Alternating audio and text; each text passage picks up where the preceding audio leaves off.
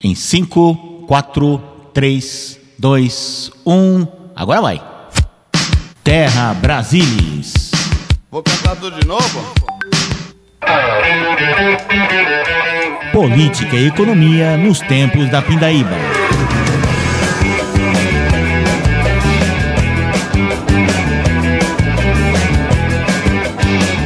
Apresentação: Arthur Dafis e Marco Ribeiro.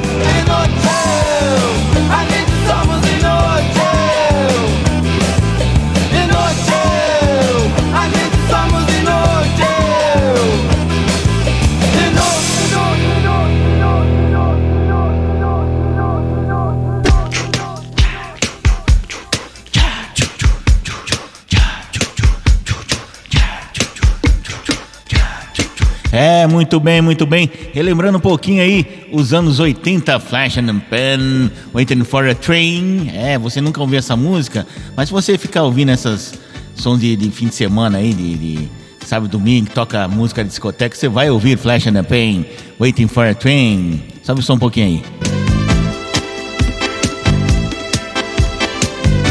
É isso aí, isso aí, isso aí. Tá bom, tá bom demais. Nós viemos aqui para ouvir música, né? Nós viemos aqui para ouvir o Arthur. Cadê o Arthur? Eita, o Arthur não tá aqui? Cadê ele, Arthur? Eita, Arthur. O Arthur caiu? Ué. Ah, tá. Agora, agora voltou. Ah, sim. Muito bem, muito bem, muito bem. Ele voltou. Que susto você me deu. Você voltou na sala, mas que sala? Não deve ser essa sala. Muito bem. Hoje nós vamos falar aqui Terra Brasilis, edição número 8, 9, 9, 10. Deve ser a 10 ou a 11 aí. Hoje nós vamos falar sobre outros natais, né? Aproveitando que é final do ano, né, Arthur? Tudo em ordem, tudo certo por aí, Arthur? Tudo certo, Marco Ribeiro, tudo certo aí também com a nossa audiência, né, nesses tempos de fim de ano, como foram aí de Natal. Será que a galera ganhou muito presente, Marco Ribeiro, nesses tempos aí de, de pandemia, talvez término de pandemia, talvez não, né, mas enfim, e também esses tempos difíceis de Terra Brasilis. E agora vamos falar também sobre aí as tradições, tanto do Réveillon ou o Ano Novo, ou então as tradições natalinas e tudo que acontece ou já aconteceu em alguns natais. É verdade, Arthur. Vamos ver o que, que vai, vai nos reservar hoje, né? Ah, que beleza, que maravilha. Pois é, Arthur. A gente estava conversando outro dia, né, sobre como eram os natais eram mais animados antigamente, né? Eram assim mais pobres, não eram tão sofisticados, né? Não se tinha tantos recursos, mas a gente se divertia mais, não é verdade? Sim, é verdade, Marco. Inclusive, é, as, as árvores de, de natais espalhadas pela cidade, seja as grandes capitais ou então mesmo as cidades menores, né? Não só as árvores de Natal, mas também é, tínhamos aí aqueles pisca-piscas, eram tradições, né? Os bairros aqui, pelo menos da cidade de São Paulo, disputavam qual era o pisca-pisca mais bonito, ou então que tinha ali que atraía mais o olhar do público. Inclusive, algum, um, alguns bairros ali da Zona Norte de São Paulo geralmente era premiado. Não sei como era aí na região do ABC, se as casas né, tinham muitos pisca-piscas, mas acredito que sim também, né? Que era uma das tradições no sentido de, é, de decoração, né, digamos assim, de Natal. Ô, Marco, até fazer uma pergunta para você. Você já chegou a pendurar algum dia uma meia na janela?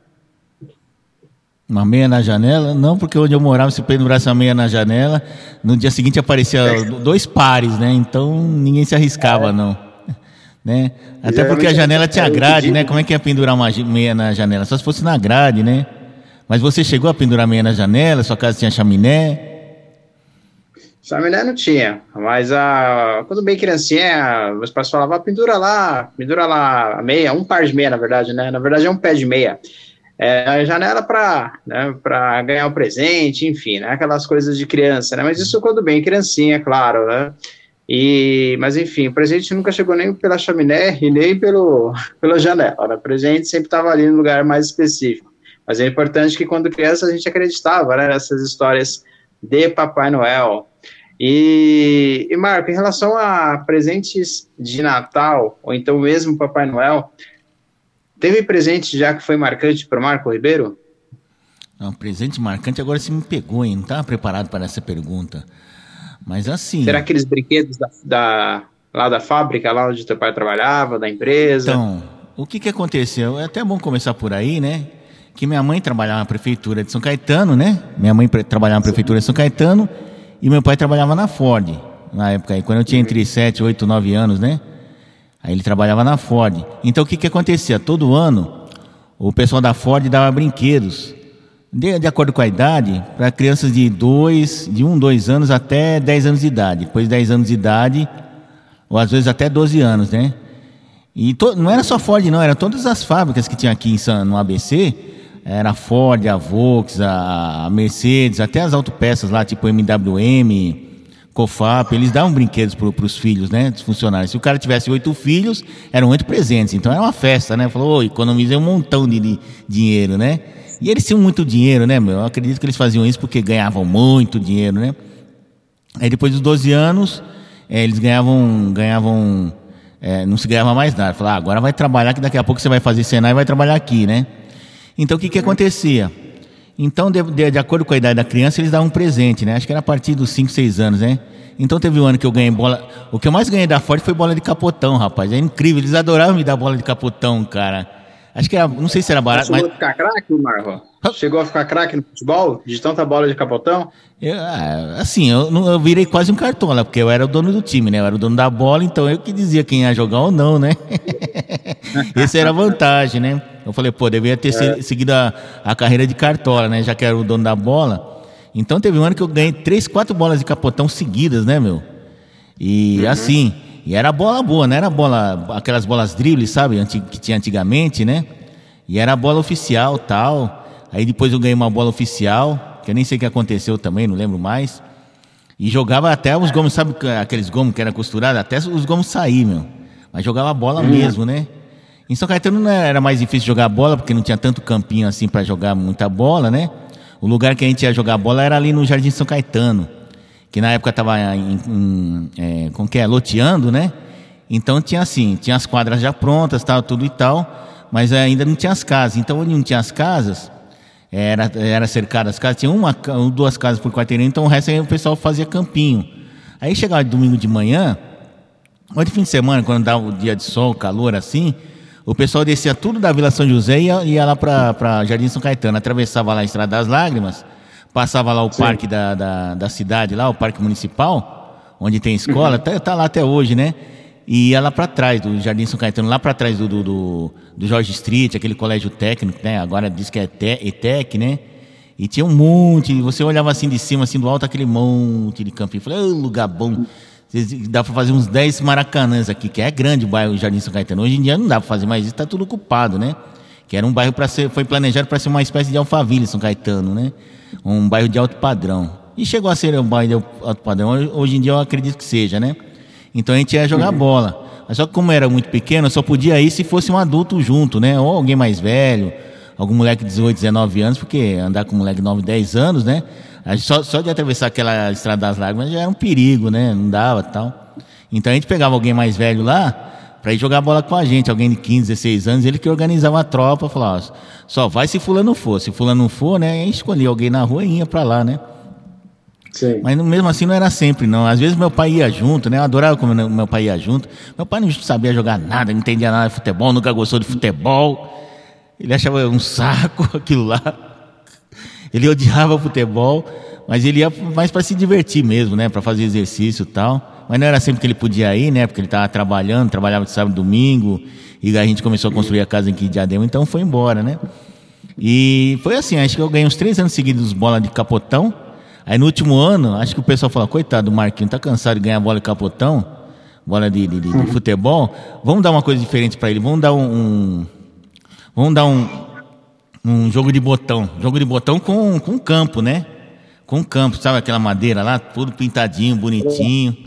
Mas aí eles só me deram dois times, o Santos e o Grêmio, que eu nem sabia que existia. Só naquele ano que eu fui eh, em 77 que tinha um, um clube chamado Grêmio. Eu falei, mas de onde é que é esse, esse Grêmio aqui? Né? Ah, Tal de Porto Alegre. Ué, no Rio Grande do Sul tem futebol? Tem, tem sim, tem um Grêmio. Aí depois eu descobri que tinha um Internacional, que foi o cara que, que disputou a final com o Corinthians lá. E eu achava que o estádio Beira Rio era no Rio de Janeiro. Ah, Beira Rio onde é que é? Deve ser no Rio de Janeiro. Não, em Porto Alegre, seu burro. Ah, em Porto Alegre? Pô, mas por que chama Beira Rio? Porque fica na beira do Rio Guaíba, não é isso? Isso, né? isso. Fica no beira Aham. do Rio Guaíba. Eu achava que era beira Rio por causa do, do, do, do, do, do- ser do Rio de Janeiro, aquela coisa toda, né? Porque eu só conhecia o Rio de Janeiro, fora São Paulo, né? E o Nordeste lá. Então a infância foi assim. Então eu recebia, não recebia, a Ford não dava cesta básica, né? As, as metalúrgicas, né? E todo mundo que trabalhava Uhum. em metalúrgica, que na minha rua onde eu morava tinha mais ou menos 20, 30 moleques, dali, dali onde eu morava da avícola, que eu era inquilino da avícola, né? Meu pai era, até em cima na, na igreja, a gente chamava de rua da igreja, era Padre Mororó, tinha uns, uns, uns 10, 15 moleques, tinha uma molecada enorme lá, uma turma grande, né? E todo mundo, os pais trabalhavam em metalúrgica e todo mundo que tinha mais ou menos minha idade ganhou bicicleta. E eu não ganhei. Eu fiquei tão triste. Eu falei, puta, gan- ganhei a bicicleta. E era bicicleta boa, era Monarch, Caloi, aquelas, sabe? Pra, Sei. aquelas mais. Marcas boas. Não, não era aquelas profissionais de correr, que era aquela que tinha torta. Era a Monarch mesmo, que, que tava na moda, né? A Monarch era uma espécie de, sei lá, iPhone da época, né, meu? Ou você ganhar uma Sim, bicicleta. Melhor que ganhar uma bicicleta era só ganhar um autorama, né? Aí autorama, nossa. Nem que ganhava autorama já podia se considerar rico, né? Filho do neto do Antônio Hermílio, né? Então era assim, né? E da, e da prefeitura de São Caetano só ganhava uns brinquedinhos assim, tipo jogo da memória, jogo de tombola, sabe esses jogos de, de salão? Ludo, não Sei, sei o que, aquele lá que tem seis jogos em um, era assim que eu ganhava, né? Mas eu acabava aproveitando os dois, né? Quando não dava para usar um, eu usava o outro, né? Mas o que valia lá na, na prefeitura de São Caetano, e diziam que de São Bernardo era melhor ainda, era o, a cesta de Natal. Rapaz, cesta de Natal era isso aqui, meu. Dava ah, dessa altura assim, era uma beleza. Vinha tanta coisa, tanta coisa que minha mãe demorava dois meses para a gente comer tudo. Vinha panetone, vinha peru, vinha, vinha peru e vinha chester, vinha torrone. Torrone nunca faltou, não sei como, não sei quem é que fabrica torrone, deve ter ganho rios de dinheiro. Torrone, que mais? Sim. Uva passa. Mas não era aquelas pacotinhas, não, era aquelas latas de uva passa, sei lá como que era. Que mais que vinha de- de- de... Geralmente vem panetone, né? Panetone, era um panetone, um grandão, da Balduco, né? Não, da, da, da Visconti, que a fábrica da Visconti era, era aqui no Ipiranga, né? Na rua Labatute, né? Não sei se ainda é lá, né? Mas era lá. E vem um panetone, não era os panetone que você compra aqui no, no Extra aqui, que vem murcha, é 400 gramas e custa 100 reais. Você come em dois dias aquilo lá, não dá nem para tomar café da manhã. Você passa até a raiva. Era panetone mesmo, panetone de frutas, sabe? Bonitinho, frutas cristalizadas. Esse daqui eu nem sei o que, que tem, é uma massa tão, sabe? Um negócio tão. Parece, parece que assou mal assado, né? Então era isso, né? E vinha um monte de coisa, vinha chester, vinha- vinha arroz, arroz de, de- e não sei o que, arroz para fazer prontinho, champanhe, vinha champanhe e vinha cidra. Não, não vinha cidra, vinha, vinha duas garrafas de champanhe, né? Que isso, um para estourar no ano novo, outro para estourar no Natal. Aí vinha pernil, né? eu sei que vinha duas sacolas cheinhas assim. A prefeitura é Então São a, né? família do Marco tava ótima, né? Tava bem, passando bem. Ó, o salário não era bom, mas a cesta no Natal era uma beleza. viu? Naquele tempo não tinha cesta básica, né? É bom lembrar disso, né? E tava começando esse negócio de vale-refeição, né? Vale, mas é vale-refeição quando começou, acho que em 77, 78, era mais pessoal que trabalhava no comércio, né? No comércio, que almoçava ali na, na- trabalhava num centro comercial, numa rua de comércio, tipo Marechal Deodoro, e almoçar nos botecos lá, né? Então foi aí que... Eu acho que grandes empresas também, né? As grandes empresas também tinham, né? Mas as grandes, né? Multinacionais, né? É, porque assim, a maioria das fábricas aqui no ABC, pelo menos eu acredito que é em São Paulo também, tinha um refeitório, né? Tinha um restaurante próprio. Na Ford tinha um restaurante próprio mesmo, que era mantido por eles. Depois começaram a terceirizar, tal, isso daí já na década de 80 para 90, né? Então para que que ia dar é, ticket e cesta cesta de cesta básica, né? Não tinha necessidade que o salário não era aquele salário, mas pô, dá para fazer uma despesa boa, né? Pô, juntando o salário da Ford do, do meu pai com a da, da, da prefeitura da minha mãe, dá para fazer uma despesa básica. A gente se apertou mais porque a gente resolveu construir uma casa, comprou um terreno, né? Até hoje eu estou em escritura do terreno, os cupim comeram metade, mas ainda tem alguma coisa lá, que um dia minha, minha tia, quando eu estava internado, veio fazer limpeza. Olha, encontrei uma escritura, está toda comida pelos cupins. Falou, do que que é? Ah, é de um terreno aqui e tal, acho que é da, ah, é da outra casa. E agora, como é que faz? Não, não tem problema não, que a outra casa eu já vendi, já passei escritura, aquilo lá era só da compra do terreno. Falei, ainda bem, né? Graças a Deus. Ô cupim danado, viu? não respeita ninguém, né? Aí falou, mas o apartamento? Cadê o apartamento? Não, tá dentro de sacola, bonitinho e tal. Falei, então tá bom. Esse é importante, né? Então era isso, né? E a gente gastou muito, passou muito aperto, né? E foi legal, né? Foi, ah, foi legal que agora passou, né? Agora, agora o perrengue é outro, né? Tá na Band. Hum. E Tudo você, bem, Arthur? parece que as épocas passam, os anos passam, mas os perrengues, eles, assim, infelizmente, é, pelo menos na maioria dos natais, eles permanecem de modos diferentes, né, com, com configurações diferentes, mas acaba ainda também estando junto. Mas, de certa forma, parece que o espírito natalino é, esteve mais presente aí esse ano também, né, Marco? Né, os, os, os últimos anos aí, se a gente olhar, falando agora, né, da atualidade, de algo mais novo, é, se a gente olhar aí 2020, 2021 foi o ano mais, aliás, 19 e 20, né? Foi o 19. ano mais tenso, né? O Natal, né? Pouca gente aí, inclusive, não tinha nem o que comer, né? É, não que esse ano ainda, ainda tem muitas pessoas ainda, infelizmente, nessa situação de rua, né? Eu vejo bastante isso, infelizmente, quando eu vou lá para o centro de São Paulo e, na verdade, até nas periferias. Mas eu vi também esse ano mais é, algumas ONGs, até mesmo escolas de samba, enfim, outras, outras é, é, empresas também fazendo doações de comida nesse fim de ano, na época de Natal, o que é extremamente importante, né? Isso também é importante. A gente fala de comida aqui, né? De vinho, de cesta básica, de panetone, né? Que é tudo muito bom e maravilhoso, mas é, às vezes as pessoas não têm, né? Infelizmente aí o nem o básico, né? O arroz e feijão. Sobre essa festa de, de, de Natal, Marco, é, essa questão de Papai Noel, a questão. Você sabe, né, como surgiu Papai Noel, né? Não, não sei, você sabe? Cara. Eu sei né, que ele era um santo, um tal de Noel, Nicolau, que começou a distribuir brinquedos, não tem um, um- Bom, não lembro direito. Isso eu não lembro qual é o país ali, mas foi lá naquela, naqueles países de nórdicos, né, lá da, É. do norte europeu, né? Onde faz frio Ah, e ent- sol do tempo, o ano todo, né? Uhum. É, exatamente, era o ano todo que fazia entregas, mas assim, para fazer, fazer entregas, né, ele entregava ou mantimentos, né, comidas, né, mesmo, ou então algo que precisasse, né, algumas, alguns vilarejos, né, que ele via que era mais pobre e que de algum modo tinha uma necessidade. Porém, tem um, dentro do marketing, né, aí eu digo do marketing do mundo, né, a própria Coca-Cola também se aproveitou dessa, dessa história, né, e aí foi criando o Papai Noel, até porque esse São Nicolau, ele era, a roupa dele era azul, né, ele usava gorro, Era de verde, fato, né? É ve- verde e é azul. verde, né? Era verde. E usava gorro, né? Claro, né? E tinha barba, né? Mas enfim, mas o gorro dele era por conta do gelo mesmo, né? Do frio, né? Uhum. Mas aí a Coca-Cola fez uma adaptação e criou a história, né? Fez todo um, digamos, como fala assim no marketing, né? O storytelling, né? Criou uma história encantadora. E aí o Papai Noel surgiu. E muita gente hoje até esquece, né? Da, da- de uma tradição, acho que até um pouco mais religiosa, né? Que é a questão do nascimento, né? De Jesus Cristo, dentro, pelo menos comemorado nesta data. E aí tem aí um foco mais no Papai Noel, nos presentes. Enfim, cada um tem sua tradição, né? Cada família tem a sua tradição. Mas o Papai Noel é muito, muito nesse aspecto, né? E vi também, viu, Marco? Até mesmo, não sei se você reparou aí na, nas redes sociais, muito desse. é, não seria um debate, né? Mas também essa. pontuando, né? Essa questão, né? Quem é mais importante? Na verdade, isso já é até velho, né? Não é uma pauta nova. Mas quem é mais importante se Papai Noel é Jesus Cristo, né? Acho que é até interessante isso, vale muito para as reflexões.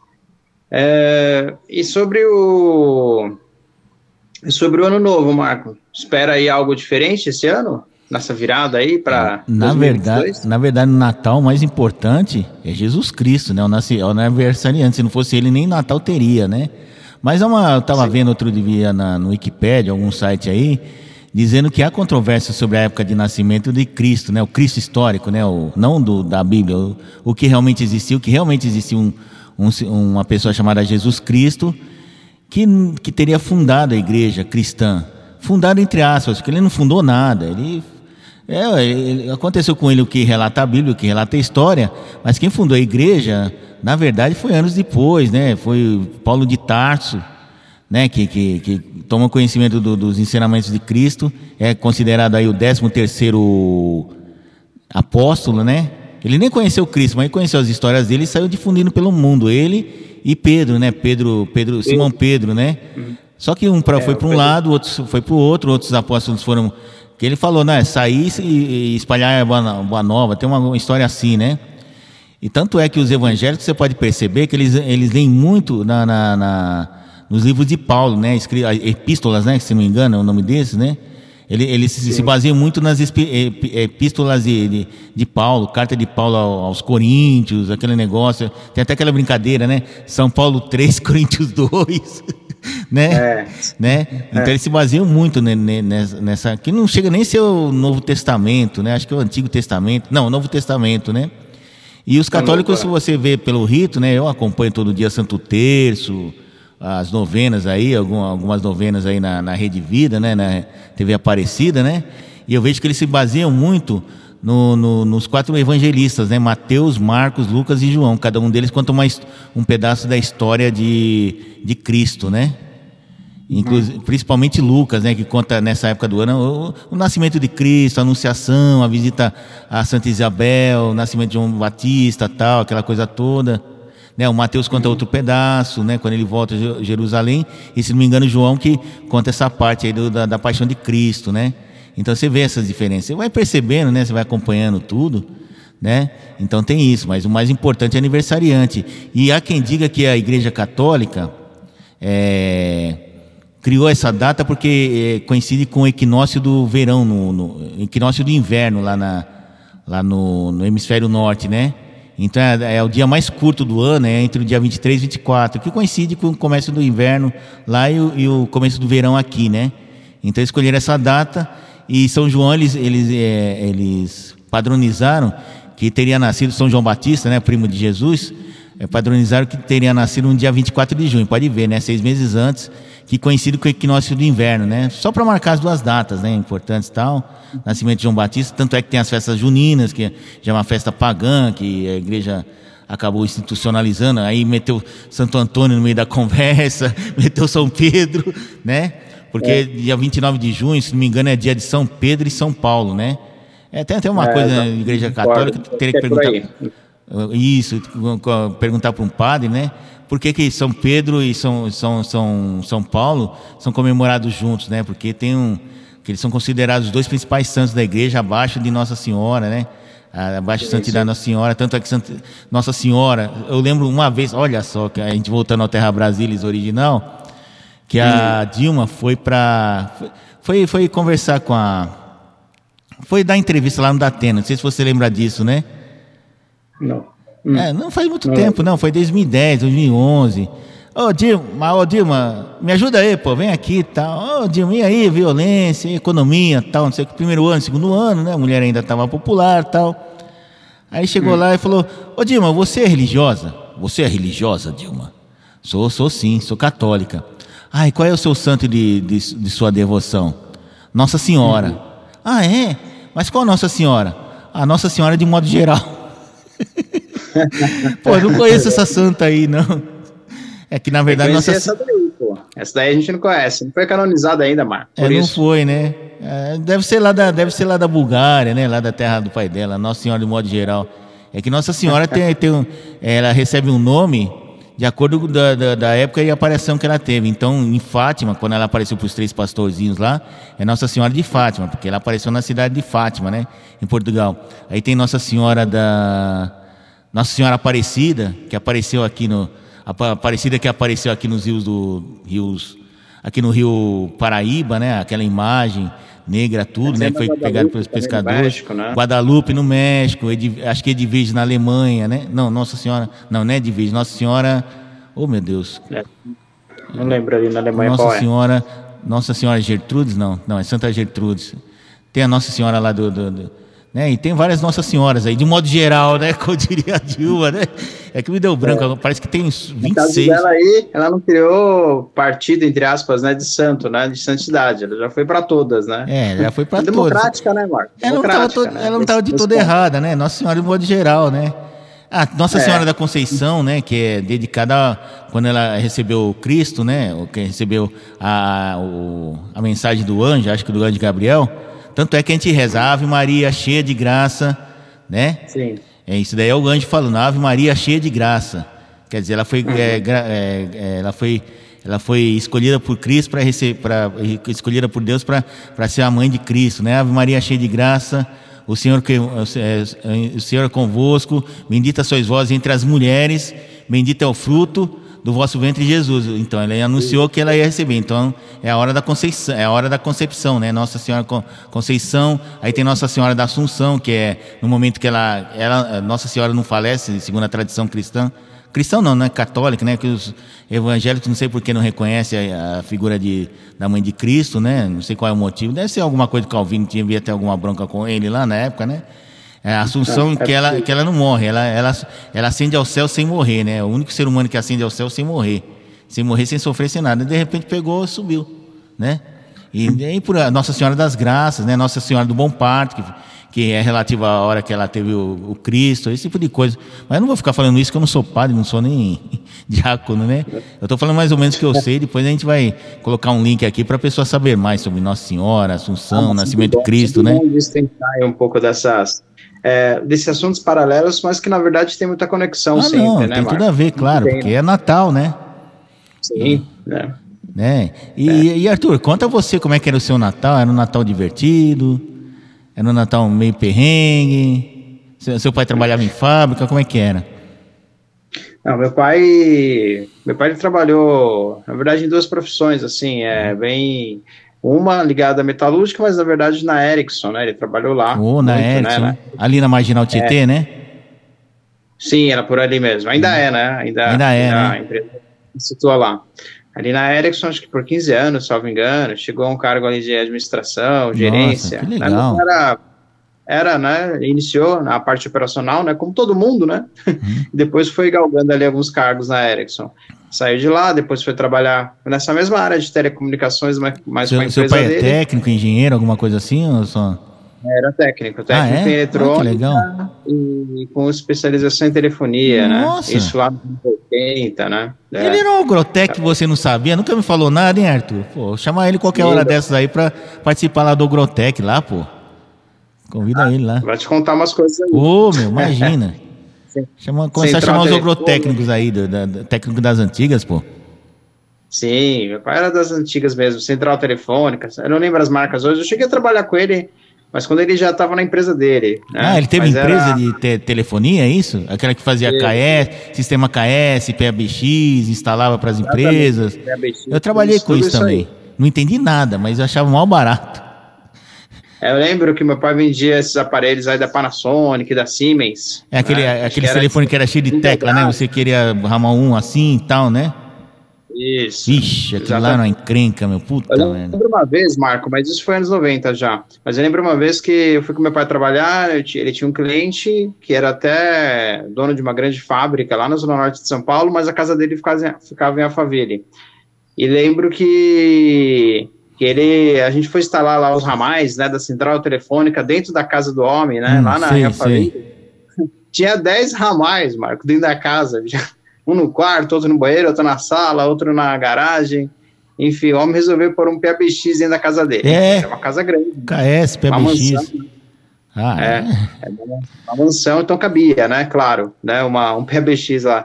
Então, algumas coisas assim que eu, na verdade, eu não cheguei a trabalhar muito com isso, mas auxiliava o meu pai puxando fio e jogando fio nas canaletas ah, lá. Eu fiz esse serviço também.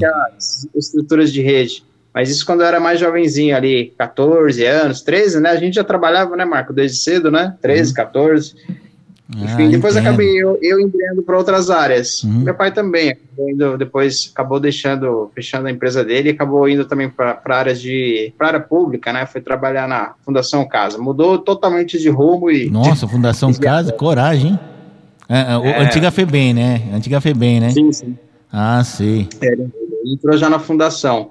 Mas enfim, ele aí entrou como essa área mesmo de segurança, até tentou essa parte de telecomunicações, mas o concurso quase não tinha, né? Acabou indo para a área de segurança mesmo. Era uma espécie de monitor, né? Que chamou. Ela é não deixa de ser um segurança, né? Só que dos. É um carcereiro, né? Que eles falam, né? Agente é. penitenciário. Só que para menor de Exato. idade, né? Ah, sei. Ele trabalhou, meu pai trabalhou só que na área feminina, né? Era das ah, tá. menores de idade mulheres, né? Uhum. Mas enfim, eu vi algumas. Cheguei a visitar até um ou dois, acho que foi um só, uma unidade assim. É bem diferente. Um dia eu conto sobre isso, uma experiência boa. Meu pai também, como ele toca violão, hum. né? Um bom tocador de violão, tocava violão para essa galera aí também.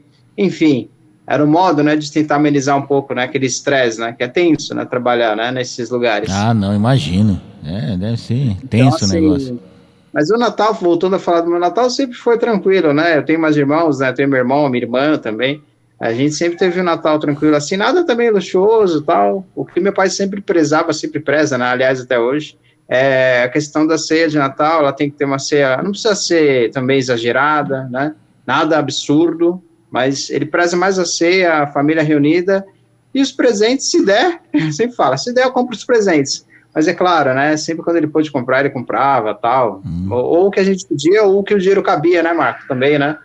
Então, assim, eu não tenho que reclamar dos natais, assim, família super tranquilo, foi sempre adorável, né? A gente ia na missa também antes, né? Era mais tradicional de ir na missa e depois é, fazer a refeição, logo que chegava, né? Entre o horário da missa e o horário da, da- do Natal, enfim, da virada, estava quase pronto, então a gente comia e praticamente já comemorava ali a virada, né, do Natal, né, do dia Ah. 24 para o dia 25. Uhum. Então, mas bem interessante. E trocava presente quando podia também, quando teve. Quando meu pai, inclusive quando trabalhava na Ericsson, né? Era uma época que ele tinha um pouco mais de grana, né? Depois da Fundação Casa, né? Aí não, né? Aí já. Aí a Mas gente já era maior ele também. saiu da Ericsson e foi pra Mas Fundação Casa. Negócio tão, né? Não foi pra Você ganhar vê, mais, né? foi? Ou não? Foi nada. Foi aquelas épocas lá de crise do Brasil. Ah, época de Fernando tá. É, aí pintou segunda concurso do público. Meu pai reclamava muito. Meu pai reclama até hoje do Fernando Henrique. Que ele, ele, ele entende, eu acho que ele tem razão até. O Fernando Henrique não deu muito apoio né, aos É microempresários. verdade, né, aos isso é micro. verdade. Nem ele, nem quem Aos veio depois, viu? Pode ter certeza É, não, disso. Tanto que ele falou, ah, quer saber, eu vou prestar concurso público mesmo, Ah, né? Meu então pai já tinha recente. torno de 50 anos, né? Então, para garantir o sustento da família, ele falou. Ele continuou trabalhando com a empresa dele, né? Digamos assim, uma empresa bem pequena. Mas aí ele tinha pelo menos o salário fixo, né? Da Fundação Casa. Ah, Normal, né? Mas a família é assim, né? Trabalha de uma outra coisa para manter a casa e o que gosta vai tentando, né? Aqueles que não têm, né, o sucesso aí na, na carreira, né? Naquilo que gosta, naquilo que se forma. Mas é isso, mas meu Natal foi super tranquilo, assim, eu não, não, não tinha muita fantasia, não. E a questão do Papai Noel, eu lembro que meu pai falou primeiro, nos primeiros anos de vida, mas depois falou, não, ó, Papai Noel é nós mesmos, tá? né? E é isso aí, né? Sempre É. sempre brincou também com a questão da carta de Papai Noel tal, né, e sempre incentivou, né, os- no caso agora os nossos filhos, né, os netos dele, faz a carta lá de Papai Noel tal, mas quando criancinha, mas depois vai mostrando, né, que não é bem por aí, né, que as coisas são mais, não são tão fáceis, né. Pode ser, pode continuar encantadora, eu acho que isso é importante, manter o encanto, né, do Natal, mas não é tão fácil assim, né, perde uma carta do Papai Noel que tá tudo certo, né, Marco? Você já mandou carta do Papai Noel via correio, Marco? Eu não, mas eu já fiz matéria sobre isso quando eu tava na CBN. Eu tava sem fazer É. nada. Porque, porque É. naquela época. Não, não, época de Natal era muito engraçado trabalhar na CBN, meu. Não de madrugada, que madrugada era um porre, né? Puta, todo mundo comemorando Natal, Ano Novo, era inferno. Mas de dia era ruim porque não tinha pauta, velho. O pauteiro lá, que era o Sérgio Braga, e o, e o. Quem era o outro pauteiro? O Paulinho, o Paulo Vieira Lima, eles se desdobravam, faziam, sabe, sabe, matéria de gaveta, pauta lá pra gente fazer durante o Natal, que não tinha, meu, não acontecia nada. A não ser atropelamento, assalto, essas coisas, mas CBN não gostava de cobrir, né? Porque a gente não era muito ligado em noticiário policial, né? A não ser na Globo, mas na Globo também, ah, ficar também só dando notícia de, de, de- de assalto, de morte, assassinato, isso daí não me interessa, né? Não tinha nenhum repórter policial né, de origem e tal. A Fanás já não estava mais lá, Nelo Rodolfo também só queria fazer matéria de gabinete, essas coisas todas, né? Então é, é legal. Ah, lembro, lembrei agora de um Natal que eu passei na CBN, que eu fiquei lá de meio redator e meio plantão, né? Que é um serviço que eu fazia escuta, né? E tinha dois, tinha um repórter que era o Edson de Castro, né? Que, que ele fazia, fazia durante a tarde. E quem ficou de, de chefe de reportagem era o nosso editor de reportagem, o. o- Ai, caramba, esqueci o nome dele agora. Não era, não era André Costa, meu. Robson Costa. Wagner Costa, Wagner Costa. Ele era escritor, né? Era escritor das antigas tal. Aí ele, acho que tava meio mal, meio. Não tava dando certo os livros. Ele conhecia o Celso. Pô, Celso, me arranja alguma coisa para fazer aí, né? Eu não sou jornalista, mas eu me viro, né? Ele já tinha trabalhado lá também. Ah, vou te botar na redação. Edição de reportagem, você tem um bom ouvido, vou colocar lá. E botou lá. Mas era um cara sensacional, viu? Acho que foi um dos melhores chefes de reportagem que eu já peguei. E ele era muito gozador, né, bicho? Um dia eu cheguei, pois é, Edson, me falaram que você é escritor. O que você escreve? É, escrevo livro infantil juvenil, escrevo ghostwriter, né? Esses livros tipo Sabrina, tal, não sei o quê. Pô, e você veio parar aqui? Não dá dinheiro essas coisas, não? Eu falei, ah, pois é, não dá dinheiro. Aí eu venho aqui trabalhar só ah, por conta de, um, de uns passes e falei refeição. Não, era figura, meu. Aí ele chegou lá, não tinha nada. Eu falei, ei, Marcão, tem alguma coisa? Ele falou, mano, não deixaram nada de pauta. A única coisa que tem para fazer é pro Benê, quando chegar às 5 horas da tarde, que é cobrir. Naquela época tinha um, não sei se você lembra, uma empresa chamada Calfá. Não, Calfá não, Não. Calfá. Não, era uma empresa do Maluf que, que tinha aberto falência e o pessoal estava no acampamento, montaram acampamento na casa dele. Não, não, não era, não era Calfá mesmo. Era uma indústria de tecidos, tal, fazia roupa de cama, tal, né? Acho que era isso daí mesmo, né? Se não me engano, é isso daí. Aí os caras com medo do cara fugir, porque o cara tinha fez falência fraudulenta, né? Não, vamos para a porta da casa, senão ele vai vender a casa, tudo, né? Montaram um acampamento ali, ali na rua, era uma rua lá nos Jardins, lá, né? E eles ficaram três, quatro, cinco, seis meses, um ano inteiro, e já iam fazer aniversário, bem no Natal, né? Que eles chegaram no Natal de 91, estavam lá no Natal 92. Aí alguém lembrou, pô, meu, faz o seguinte, fala pro Edson, é, pro Edson ir lá pro, pro, pro, pra, pra porta da Calfá lá, conversar com o pessoal, saber como é que tá o Natal deles, tal, aquela coisa toda, né? Pô, 25 de janeiro você vai fazer isso, né? É até meio sacanagem, né? Era 25 ou 24, não lembro. Acho que era, acho que era Réveillon. Né? Não, dia 24, véspera de Natal, né? Não, não, era dia 25 mesmo, dia do Natal. Aí eu falei, ó Edson, o, o Wagner pediu para você descer até ali na rua tal, nos jardins, para entrevistar o pessoal da Calfá, que tá na pauta aí, se não tiver nada para fazer. É matéria de gavetão mesmo, né? Aham. Mas, só, mas só que chegou no meio do caminho, o Arthur caiu. Eita, nós, o Arthur caiu? Ou será que o Arthur tá aí? O Arthur tá aí, o Arthur chegou. Né? Enquanto isso, ele vai voltando aqui. Acho que ele caiu. Mas não se preocupa. Vou pedir um instante, é bem rápido. Opa, beleza. Só um minuto. Pode ir lá. volto, mas pode. Enquanto isso, eu vou pedir pro pessoal fazer um Pix aqui pra gente, né? Que depois a gente vai falar qual que é o número do Pix. É número como que é? Tem um, a gente coloca o QR Code também, sei lá o que a gente faz aí. Mas em breve a gente vai pedir, tá, gente? Que por enquanto não tem anunciante e a, e a nossa plataforma aqui, a Spotify, não tá liberando, as outras não sei como é que é. Mas em breve nós pediremos Pix, né? Que todo mundo pede Pix, quem sabe você colabora com a gente, né? Mas por enquanto não. Quando, quando a gente precisar de um Pix, a gente, a gente fala com vocês, né? Então, eu estava falando aqui, só recapitulando, que eu até me perdi. Eu estava no plantão lá na CBN, na escuta, né? Na subchefia de reportagem. Aí, o que, que aconteceu, Arthur? Ele, na hora que ele estava indo para lá, Alguém ligou lá, eu fui ligar pro pessoal da manchete para saber, tocar figurinha, né? Eu falei, olha, tá chegando aí do interior uma carga de duas toneladas de maconha. Falou, opa, que a polícia prendeu. Não, uma, uma- não, era 500 quilos de maconha. Ah, é, onde é que tá? tá no, disse que tava no caminhão camuflado, aquela coisa toda, as bainhas tudo em, é, acomodadinhas assim, tal, não sei o quê. Aí falou, beleza, né? Eu falei, ó, Wagner, pintou assim, um caso assim pra fazer, tal, não sei o que lá. Ô, manda o Edson lá, né? Não, ele mandou lá, chegou, ó. Ô, Edson, ó, seguinte, ó, não fala pra ninguém. Não fala pra ninguém, tá todo mundo ouvindo Motorola, mas tá chegando uma carga de maconha lá. Viu? Se o delegado libera, traz um pouquinho aqui pra gente. O cara queria dividir, compartilhar. Traz um pouquinho aqui pra gente, aqui pra gente mostrar pro pessoal. Naquele tempo não tinha foto tirando sarro, né? Imagina, né? Aí falou, tá bom, eu vou pra lá então. Aí foi pra lá, que o Edson adorava matéria policial, né? Não era repórter policial, mas adorava matéria. Só vivia se metendo em crime quando fazia reportagem policial, mas era um bom repórter. Né? Naquele Sei. tempo ele. Depois ele foi trabalhar na Rede Manchete. Na, na Rede Manchete, quando era Manchete ainda, não era Rede TV, Rede Manchete, aí foi para Portugal, voltou. Vou até perguntar pro onde ele anda, que a gente tá no mesmo grupo agora, né? Aí ele chegou lá, nesse meio tempo aí, recebi a ligação do pessoal da Manchete lá. Um cara que trabalhou com a gente lá, sempre trocava figurinha, dava uma, uma força pra gente, né?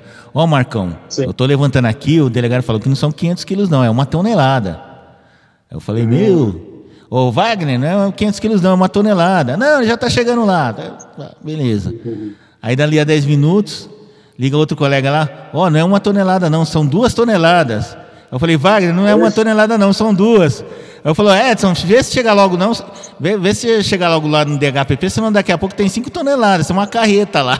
daqui a pouco, né? Aí nós chegamos lá, tu, quer dizer, nós, o Edson chegou, né, com o motorista, e ele chegou, tal, tudo bem, onde é que tá? Ó, somos da Rádio CBN, não sei o quê, papapi, papapá. Ô, traz o delegado, porque naquele tempo Motorola, né, tinha um cabo desse tamanho que a gente não podia, não- era, tinha que, era ligado no cabo, não tinha celular, essas coisas, era um, nem, nem tinha comunicador, né? Aí o delegado saiu lá da sala dele, desceu os dois andares, foi atender a gente, tal, e ficou na- dando entrevista na porta da viatura da CBN lá. Ô, tal, quanto é que foi? Onde é que foi preso? Ah, foi pego lá no interior, não sei aonde, papapá, tava debaixo do, da, da- do assoalho da caçamba, assim, assim, assado. sabe? A gente recebeu informação que alguém foi lá e ligou, né? Aquela coisa, né? Isso em 91 Sei. foi em 91, é Natal de 91, é Natal de 92, nove- 92. Acho que foi isso, né? Aí ele chegou, tal, não sei o quê. Eu trabalhava de dia, né? Aí ele foi, foi- ele foi falando e eu fui gravando, né? Para depois o redator pegar e transcrever lá para mandar para o Rio tal, né? Gravar. Que a gente fazia uma matéria aqui em São Paulo. Aí o que que acontecia? Eh, toda vez que você fazia uma matéria de São Paulo ao vivo, um flagrante desse, a gente fazia para a CBN, depois entrava na Rádio Globo. Aí se fosse o programa de Eli Correia do Paulo Lopes estivesse ao vivo, a gente entrava ao vivo no, no Eli Correia do Paulo Lopes lá no FM, lá na Rádio X. Aí depois o cara tinha que gra- gravar um boletim pro Globo no Ar. Aí o Globo no Ar lá do, pro Rio, né? Globo no Ar. Aqui em São Paulo aí gravava um, um boletim pro Rio, o Rio distribuía para toda a rede lá de Globo, né? É, Via telefone, né? Então uma matéria rendia quatro, cinco, né? Era uma loucura. Aí ele chegava na, aí ele chegava na redação e fazia edição. É, foi aprendido hoje, tal, tal, tal. Aí pegava o trecho da, da, da, da, da voz delegada. Ó, rendia, viu? Uma matériazinha só rendia pra caramba lá na CBN, viu? Você, ao invés de fazer uma, você fazia três. Um ao vivo, depois fazia ao vivo na Globo, né? Que você entrava em outro horário, não, não entrava em cadeia. Depois fazia o Globo no ar, né? Porque era o destaque da hora. Tem que fazer o Globo no ar, menorzinho. Era legal. O, o legal, enchia o saco, mas o legal assim que você aprendia a fazer texto para rádio, né? Fazer reportagem de rádio. Você- porque você tinha a noção que CBN você podia fazer quatro, cinco, seis, sete minutos, encher linguiça, né? Na Globo nem tanto, porque na Globo tinha a programação musical, tinha os comunicadores. Então você fazia só um boletim sintético. Aí no Globo Norte você fazia um boletim, às vezes sem, sem, sem sonora, só, ah, aconteceu isso, isso, isso. Aí depois você chegava na redação para a CBN, você podia fazer um. Naquela época não tinha notícia, meu bem, como hoje, né? O pessoal não produzia tanto.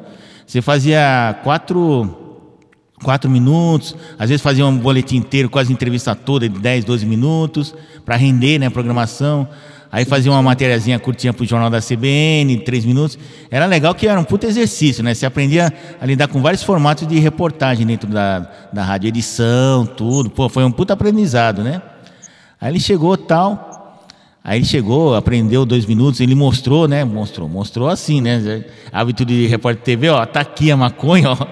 Só que ninguém tava vendo, pô, naquele tempo não tinha webcam, né? Aí ele terminou tal, não sei o quê. Aí ele foi, não, pô, já ganhou o dia, que ele entrava, tinha entrado às 1, 8, 10 horas, 1 da manhã. Não, ele tinha entrado às meio-dia e ia sair às 7, né? Pô, já ganhou o dia, né? Já não precisava fazer mais nada. Aí ele voltou para a redação. Nisso daí tinha, tava entrando o outro, né? Não, se acontecer qualquer coisa, você volta pra rua. Aí ele foi lá, fez a edição e tal. Aí ele sabe o que ele contou pra mim? É. Que ele falou, Marcão, descobri uma coisa hoje que eu não tinha descoberto. O quê? Todo mundo ouve a CBN. Todas as redações de rádio, jornal, ouvem a CBN. Ele falou, por quê? Porque a manchete, eu estava indo embora, o cara da manchete, o repórter chegou, quando ele saiu, já saiu da viatura com câmera filmando, falando, olha, esse caminhão aqui tinha duas toneladas, tal, não sei o que, já foi fazendo a passagem. Aí ele perguntou, como é que ele fez isso? E eu falei, ah, porque, eu, porque quem deu a dica pra gente foi o, o escuta lá da, da, rádio, da Man- manchete, Moisés, né, meu? Ele que deu a dica. Então o que, que eles faziam? Eles passavam a dica pra gente, sabia que a gente chegava primeiro? Às vezes chegava até antes da Globo, né? E como era rádio, o que, que eles faziam? Não tinha como gravar vídeo, eles, eles gravavam a entrada dos repórteres, ou até mesmo a entrada de quem estivesse na redação, e passava pro, e passava pro, pro chefe de reportagem, ó, aconteceu isso, a escuta de lá, né? Isso, isso, isso, e o repórter chegava, anotava lá, quando chegava lá já chegava com o texto pronto, só pegar as imagens, a entrevista e vamos que vamos. Era assim que eles faziam. Olha, como eles se aproveitaram da CBN, né, meu? Filho da mãe. Até as outras rádios faziam isso. O Jovem Pan chegava lá, chegava duas horas depois, a gente estava indo embora. Então, nós estamos aqui, direto da delegacia, ó, tá pegando fogo assim, assim, assado. Quer dizer, eu falei, caramba, né? Como a gente descobre como é feito jornalismo, né? Jornalismo, jornalismo é que nem salsicha, né? Se a gente descobrir como é que é feito. Mas é isso, né, meu? Putz. É, os bastidores é bem por aí mesmo. E essa questão de pauta, viu, Marcos? Hum. É, pauta de Natal, pauta de fim de ano, geralmente é difícil, né, cara? Até porque geralmente são as mesmas, né? É. É, Natal, Natal é descobrir aonde está sendo, por exemplo, doado comida, né? Geralmente é feita uma É. reportagem sobre isso. É claro que depende, né, do, do veículo, né? É, algumas, eu já vi alguns veículos é, todo ano, né, é, reportarem também sobre a questão das cartas do Papai Noel, que é grande tradição carta do Papai Noel. né, do Eu já fiz isso daí uma vez já. Sim. E, enfim, as pautas são as mesmas. Eu lembro que eu trabalhei uma vez na. Era até da redação, né? Política, jornalística. A redação de pauta política, Marco, é pior, porque não tem nada. Era, porque com, esse, com Bolsonaro, com Moro e Lula. Ah, você viu que saiu É. hoje aí do, do, do, do- do Bolsonaro aí? Os caras do, T- do, do, É. do, do TS do TCU querem saber como é que foi a saída do, do Moro lá, como é que ele ganhou dinheiro naquela empresa que con- contratou para poder recuperar os bens da, da Lava Jato. Tá uma confusão. Aí descobriram, aí o pessoal do, do, do da antagonista, né? O pessoal do antagonista é, descobriu que esse cara aí, esse ministro aí que tá pedindo essas coisas, né? Esse, é, é ministro que fala, né? Ministro do, do, do TCU, tava lá naquele É, famoso jantar de domingo lá do Lula, sabe? Que tava meio mundo ali e tal. E se abraçou tá com o Lula, beijou. Né? Foi ministro plantão, né? Possivelmente, né? É, eu acho que era Que ministro plantão. Né? Então, tá, quer dizer, falta de assunto. E só se fala, né, só se, só se fala em outra coisa aí. No Twitter, nas redes sociais, nesses, nesses vídeos aí, nessas lives que o pessoal faz aí, né? De política. Aí, então, aí ontem eu estava passando o Estadão. É. O Estadão na Folha. A Folha acho que não tinha muito o que falar do Bolsonaro. Chegou lá e colocou assim. é, aliás, a Folha de São Paulo e o Estadão estão fininhos, né, cara? Nossa, tá parecendo o antigo jornal Lance, pequenininho. Antes era um jornal largão, agora tá estreitinho, tá parecendo um tabloide germânico, né? Eu falei, pô, Bolsonaro. E né? E a Folha, salvo engano, tá com 50 mil assinantes. Para quem já teve 2 milhões, Caraca, só 50 mil? Putz, grilo, meu. Porra, não é por nada não, mas o Diário Popular no tempo de punjança lá, década de 80, 90, tinha mais de 120 mil. E não era, e não era o que tinha mais assinantes, não, hein? E ainda vendia bastante. Não, não tinha tantos assinantes, tinha mais ou menos 50 mil, mas vendia mais de 100 mil tudo em banca. Banca aqui em São Paulo, só distribuía em São Paulo. Era o rei das bancas, literalmente, né? Então, aí eu cheguei lá, vi a folha lá, só para abrir um parentezinho, né? Aí eu falei, vou chegar em casa e vou dar uma olhada no que, que é esse Bolsonaro. Ah, Bolsonaro gastou mais de 5 milhões com essas motocicletas, né? Mas aí você começa a olhar a matéria, pô, mas que, que ele gastou 5 milhões? que foi? Gasolina, não sei o quê? Ah, não, na verdade eles estão verificando ainda porque ele usou cartão corporativo. Pô, mas cartão corporativo é para ser gasto, né, meu? Se não usar, vai estar lá o dinheiro, meu. É que nem caixa, caixa pequeno do, do de, de, de, de condomínio, né? Você usa lá, tem 600 reais. Se você usar, beleza. Se você não usar, você devolve e você pega de novo.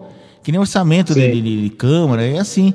Mas só que eles especificaram direto, não, nós fizemos consulta lá, segundo aquela lei lá que da, da- da- de contas abertas, né, que tem. Eu esqueci o nome, sempre Sim. esqueço, né? É negócio de, de pedidos de abril para saber quanto que ele gastou e tal. Aí só que eles não mostraram nada. Aí falaram, não, o TCU ainda vai verificar, porque se tiver irregularidade ele pode ser processado. Aquela conversa de sempre que ninguém aguenta mais, né? Aí falando, mas o governo do estado gastou 1 milhão e 200 mil. Ué, como 1 milhão e 200 mil? Não, 1 milhão e 200 mil porque teve que colocar um comboio grande lá para proteger o comboio, teve que gastar gasolina, helicóptero. Pô, mas isso daí é obrigação do governo do estado, porra. Né? Exatamente. Marco, mais, um- só me dá mais um minuto, por gentileza, mas pode continuar. Não, mas eu vou falando do- aqui. Então, mas Sim. é obrigação que eu saiba, governo, é obrigação do governo do estado, por exemplo. Estádio de futebol. Se o cara solicita lá é, policiamento interno, eles são obrigados a, a colocar. Mas parece que, o, parece que o clube mandante ou quem está organizando paga lá as diárias lá do, do, do pessoal, né, do policial, né, do, do batalhão de choque. Pô, tem um evento na Paulista, eles têm que colocar um efetivo lá, meu. E, e, e, ah, mas nós gastamos 300 mil, pô, mas se é a favor do governador, ninguém reclama, né? Então fica essa, essa, essa, essa beberagem, essa encheção de saco aí, enfim. Nem sei porque que eu estava falando isso. ah, bom, enfim. É, então, então fica nessas notícias aí, aí vai lá o governo, diz que não é bem assim, que é, tá dentro das contas. Aí até arranjar outra coisinha lá. O de hoje é isso daí, o Sérgio Moro, o TCU pediu para olhar as contas da, da, da empresa que estava fazendo recuperação judicial, né? Da, da, do pessoal lá que pegou o dinheiro lá da Lava Jato e não sei o quê. Sim. E o Sérgio Moro tinha, havia sido contratado e eles querem saber quanto que o Moro ganhou. Tipo assim, o Moro tinha informação privilegiada, porque ele foi o juiz do caso, né? Aí ele, ele virou ministro, saiu do ministério, né? Aí ele teve que ficar seis meses de quarentena, né? De resguardo. Aí foi trabalhar justo nessa empresa aí que o cara que que está tentando recuperar o dinheiro roubado lá na Lava Jato. Mas só que até aí faz o quê? Ele ficou um ano e meio no governo, mas seis meses faz dois anos. Que informação privilegiada ele pode ter? Que ele não era um juiz natural até então. Demorou dois anos, então. Mas o pessoal fica se pegando nisso. Primeiro para ficar enchendo o saco do Moro para ver se derruba, porque, porque o pessoal lá da, da oposição, lá da, da, da- dos anti-horários, sentiram que ele que ele está crescendo, né? Então inventa qualquer coisa lá, aí no final não vai dar em nada, mas pelo menos o pessoal da Folha, do Estadão, do Plantão aí vai ter assunto, até a Jovem Pan também, a Jovem Pan certamente não vai falar nisso agora, deve estar falando nisso agora aí, o- os pingos nos is, Sim, o outro lá, o, o 3 em 1, né? Mas naquele tempo não tinha nada disso, não. Natal era Natal, Ano Novo era Ano Novo, e só se acontecesse uma catástrofe, um tsunami, aí tinha notícia, né? Se não, se fosse um Natal tranquilo, entre aspas, né? Tipo assim, tranquilo, entre aspas, até, guerra lá no Oriente Médio, conflito na África, Sim. não sei o quê, mas Fora isso, aqui no Brasil era tranquilo, né, sossegado. Mesmo na época do Collor, né? E olha que nós pegamos aí o, o impeachment do Collor, em 92, né? Que foi assim. Enquanto era na, foi Natal, foi no Natal 91, 92. É, foi Natal de 92. Foi assim, teve o 92. impeachment, o impeachment foi no dia 29, né? Mas assim, quando chegou o Natal, parou tudo. Ah, para tudo, depois do Natal a gente vai ver lá decidir impeachment lá, foi o julgamento, né? Mas enquanto isso, Sim. falava, ah, o Collor tá triste, o Collor tá na casa da Dinda, o ministro falando, são umas coisinhas que não rendia nada, né? Mas aí depois terminou o Natal, entrou lá o dia do impeachment e tal. Aí teve a morte da Daniela Pérez, agitou um pouquinho mais, né? Mas aí era com o Rio, o pessoal do Rio que aconteceu lá. Tal, mas assim eram natais tranquilos, né? Não aconteceu quase nada, assim. A não ser no exterior, né? É, Tranquilo. no exterior é, tem mais, geralmente tem mais informações. Ah, né? claro. Da- No mundo da política teve também o da Dilma, né? Que ela acabou não comemorando todos os natais, né? Enfim, eu digo empossada, né? Também teve, né? Que aí o próprio Michel Temer acabou comemorando. Isso em, acho que 17, 18, né? Ah, Se não me é? engano foi isso. 18, 19, né? Uhum, Enfim, não, 17, 18 uhum. também. É que foi um cenário um pouco parecido, né, com o do Collor, né? Digamos assim, né? Foi, É, um, foi. foi um ano atípico, Não, é né? que, a, que a Dilma sofreu impeachment em setembro, né? Sofreu mais cedo, não foi assim, no finalzinho do ano, né?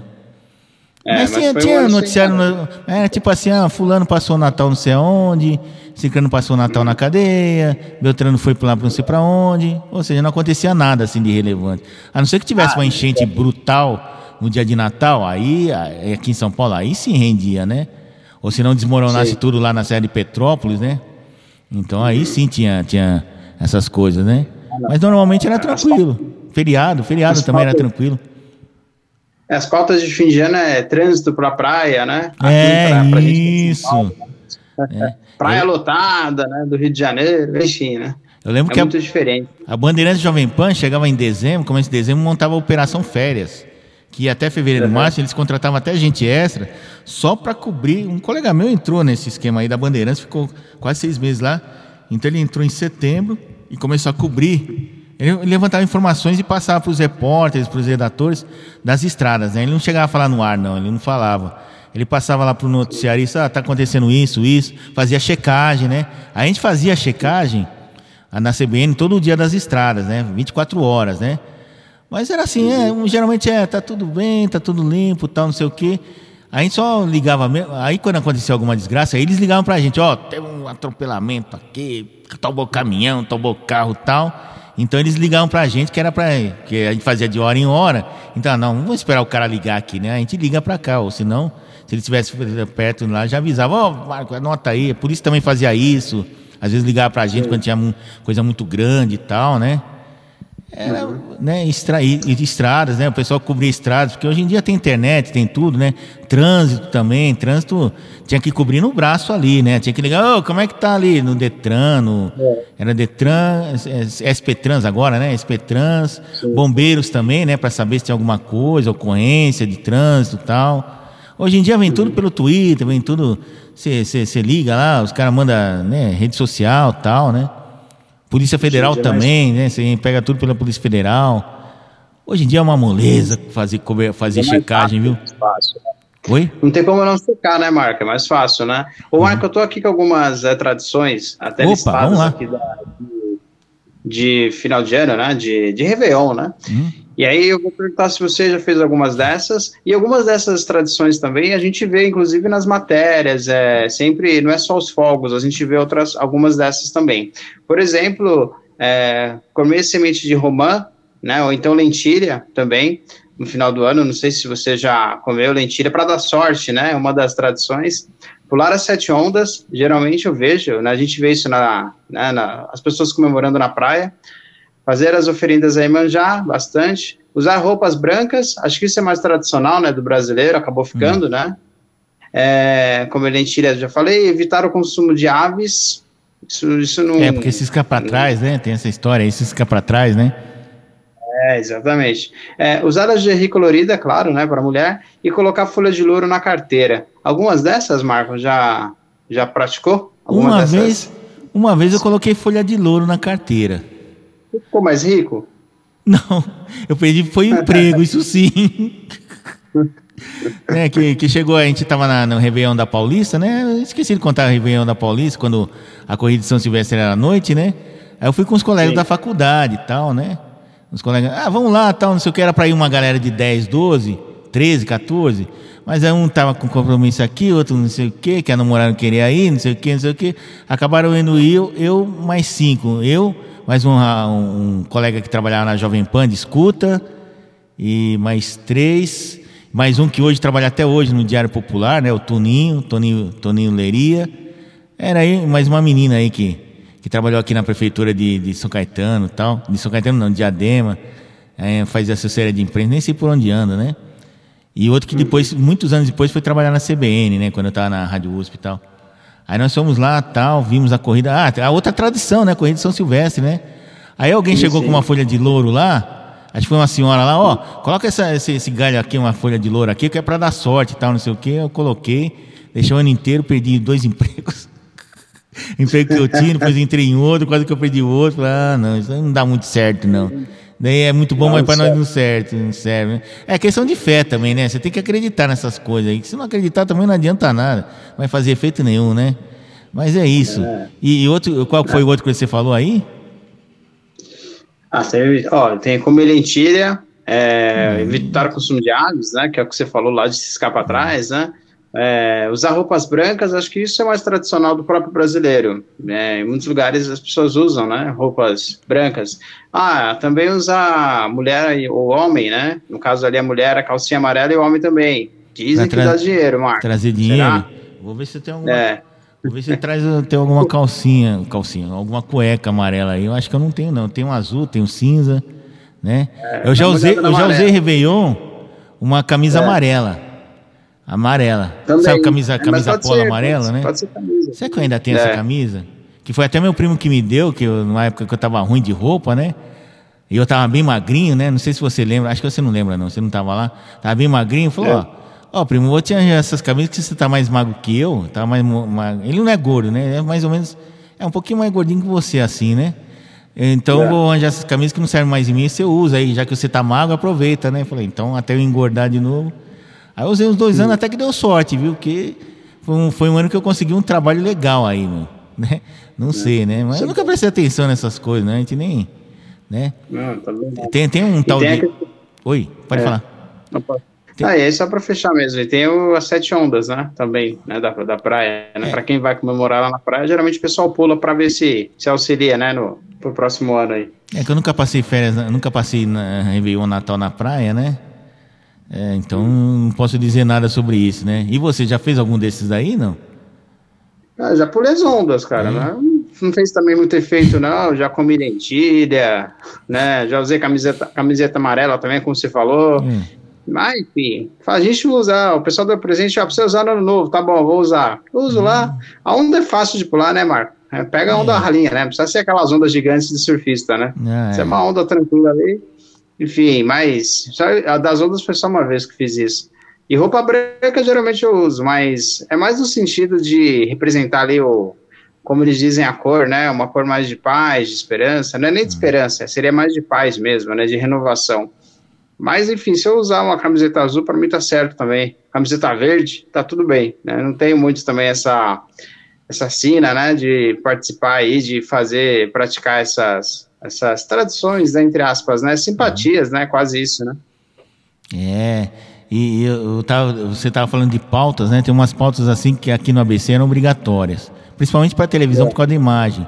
Tinha um senhor, tinha uma família lá no Mauá, no bairro Sônia Maria, não sei se ainda faz, que todo ano eles montavam um, um não era um presépio, era um, eles faziam a decoração da casa, a casa tinha um jardim grande na, na, na entrada da casa, então eles colocavam luzes, pisca-pisca, trenó, Papai Noel, tudo iluminado, e aquilo lá à noite ficava muito bonito, ficava uma iluminação de Natal chamava a atenção, vinha turista até de outros estados para dar uma olhada. E todo ano a Globo fazia matéria com esse pessoal. Vou até dar uma olhada aí. Acho que não vai ter, não, né? E é lá em Mauá. Aí um dia eu estava passando ali de à noite, né? Que eu fui na casa de um colega. Não, acho que eu fui na casa da minha tia, alguma coisa assim. Eu falei, eu vou passar lá no Sônia Maria, lá no. Falar com fulano lá, um conhecido, né? Aí eu passei numa rua lá, é que é uma baixada assim, uma descida e põe uma subida para ir na casa dele. Aí eu vi, pô, isso daqui é o que passa na Globo todo ano, é aqui? Aí quando eu cheguei lá, falou, fulano, eu, eu vi uma casa toda iluminada assim, tal, não sei o que, que passa todo ano na Globo, é ela mesmo? Falou, é, é ela mesmo. Você não sabia não que era aqui? Não, sabia que era em Mauá, mas não sabia que era aqui. Falei, olha, é bonito, né? Falei, é bonito. Eu não sei se ainda tem. É, é, fica lá no bairro Sônia, Sônia, Maria, ali na divisa de, de, São Paulo com Santo André, né? Onde tem a petroquímica, né? As indústrias, a indústria, as indústrias químicas, né? Onde até um colega nosso trabalhava, o Emílio Gará, trabalhava por ali, Sim. né? É um bairro até, de certa forma, poluído, né? Tem chácara ali do lado tal. E o cara montava aquilo lá todo ano. Devia gastar uma luz desgraçada ali, porque era, era muita luz, era, mas era muito bonito, viu? E tinha outra pauta aqui que todos os anos eles faziam, que era o Papai Noel Papai Noel dos Pobres, que era aqui em Diadema, aqui perto no. ali no, no, no bairro do Taboão, ali no Parque das Nações. Que ele ficava Sim. lá, ele ficava numa rua chamada Itália, que era confluência com outra, acho que é Rua Pan-Americana. Ele chegava lá, tem uma favela ali, uma favela grande ali, começava ali, ele distribuía brinquedos. Eh, parece que era um, um senhor que era dono de uma fábrica de brinquedos, metalúrgica, ele fez essa promessa aí que se ele ficasse bem de vida, todo ano ele ia dar pelo menos 500 brinquedos, 600 brinquedos para o pessoal daquela favela lá, né? Não sei se ele foi criado, se ele morou lá, né? Aí eu não sei se continua a tradição, acho que não, né? Porque me parece que ele morreu, era um senhor de idade já, né? Aí ele se vestia de Papai Noel, aí o pessoal da fábrica dele lá se vestia de, de, anão, de, de ajudante de Papai Noel, aquela coisa toda, né? Só faltava as renas lá, né? Aí subindo no caminhão, saía distribuindo para as crianças bola, boneca, uns brinquedos simples, né? Mas para o pessoal que não tem, nossa, é muita coisa, né? Era bonito. E, e, parece que tinha um na Zona Leste que fazia alguma coisa parecida, né? As fotos bem interessantes de Natal, né? Meu? Que a gente vê aí, via na televisão e tal, né? E, nossa. E, e tinha São Silvestre. Até... Oi, pois, pois não. Não, pode continuar, Marco, pode continuar. Não, ia falar da São Silvestre que eu falei, né? Que a última São Silvestre eu peguei à noite, que eu nunca hum. tinha ido, sempre tive vontade, né? Porque quando eu era pequeno, só quem transmitia a São Silvestre, corrida de São Silvestre, era a TV Gazeta. Que ela foi inaugurada Sim. em 70, transmitiu a primeira, primeira corrida em 70. Ah, só que imagina a transmissão ao vivo na rua, unidade móvel. Você não via quase nada, era escuridão e ao vivo e caiu o sinal e voltava o sinal. Imagina, 50, 60, 50 anos atrás o cara transmitindo, fazendo um link da rua ainda em movimento, né? Aí tinha horas que eles filmavam, mas, mas na hora de filmar também, que tinha muita filmagem também, de reportagem de, de, de, de, de televisão, né? Mas aí não dava certo, porque até terminar de revelar já era 4 horas da manhã.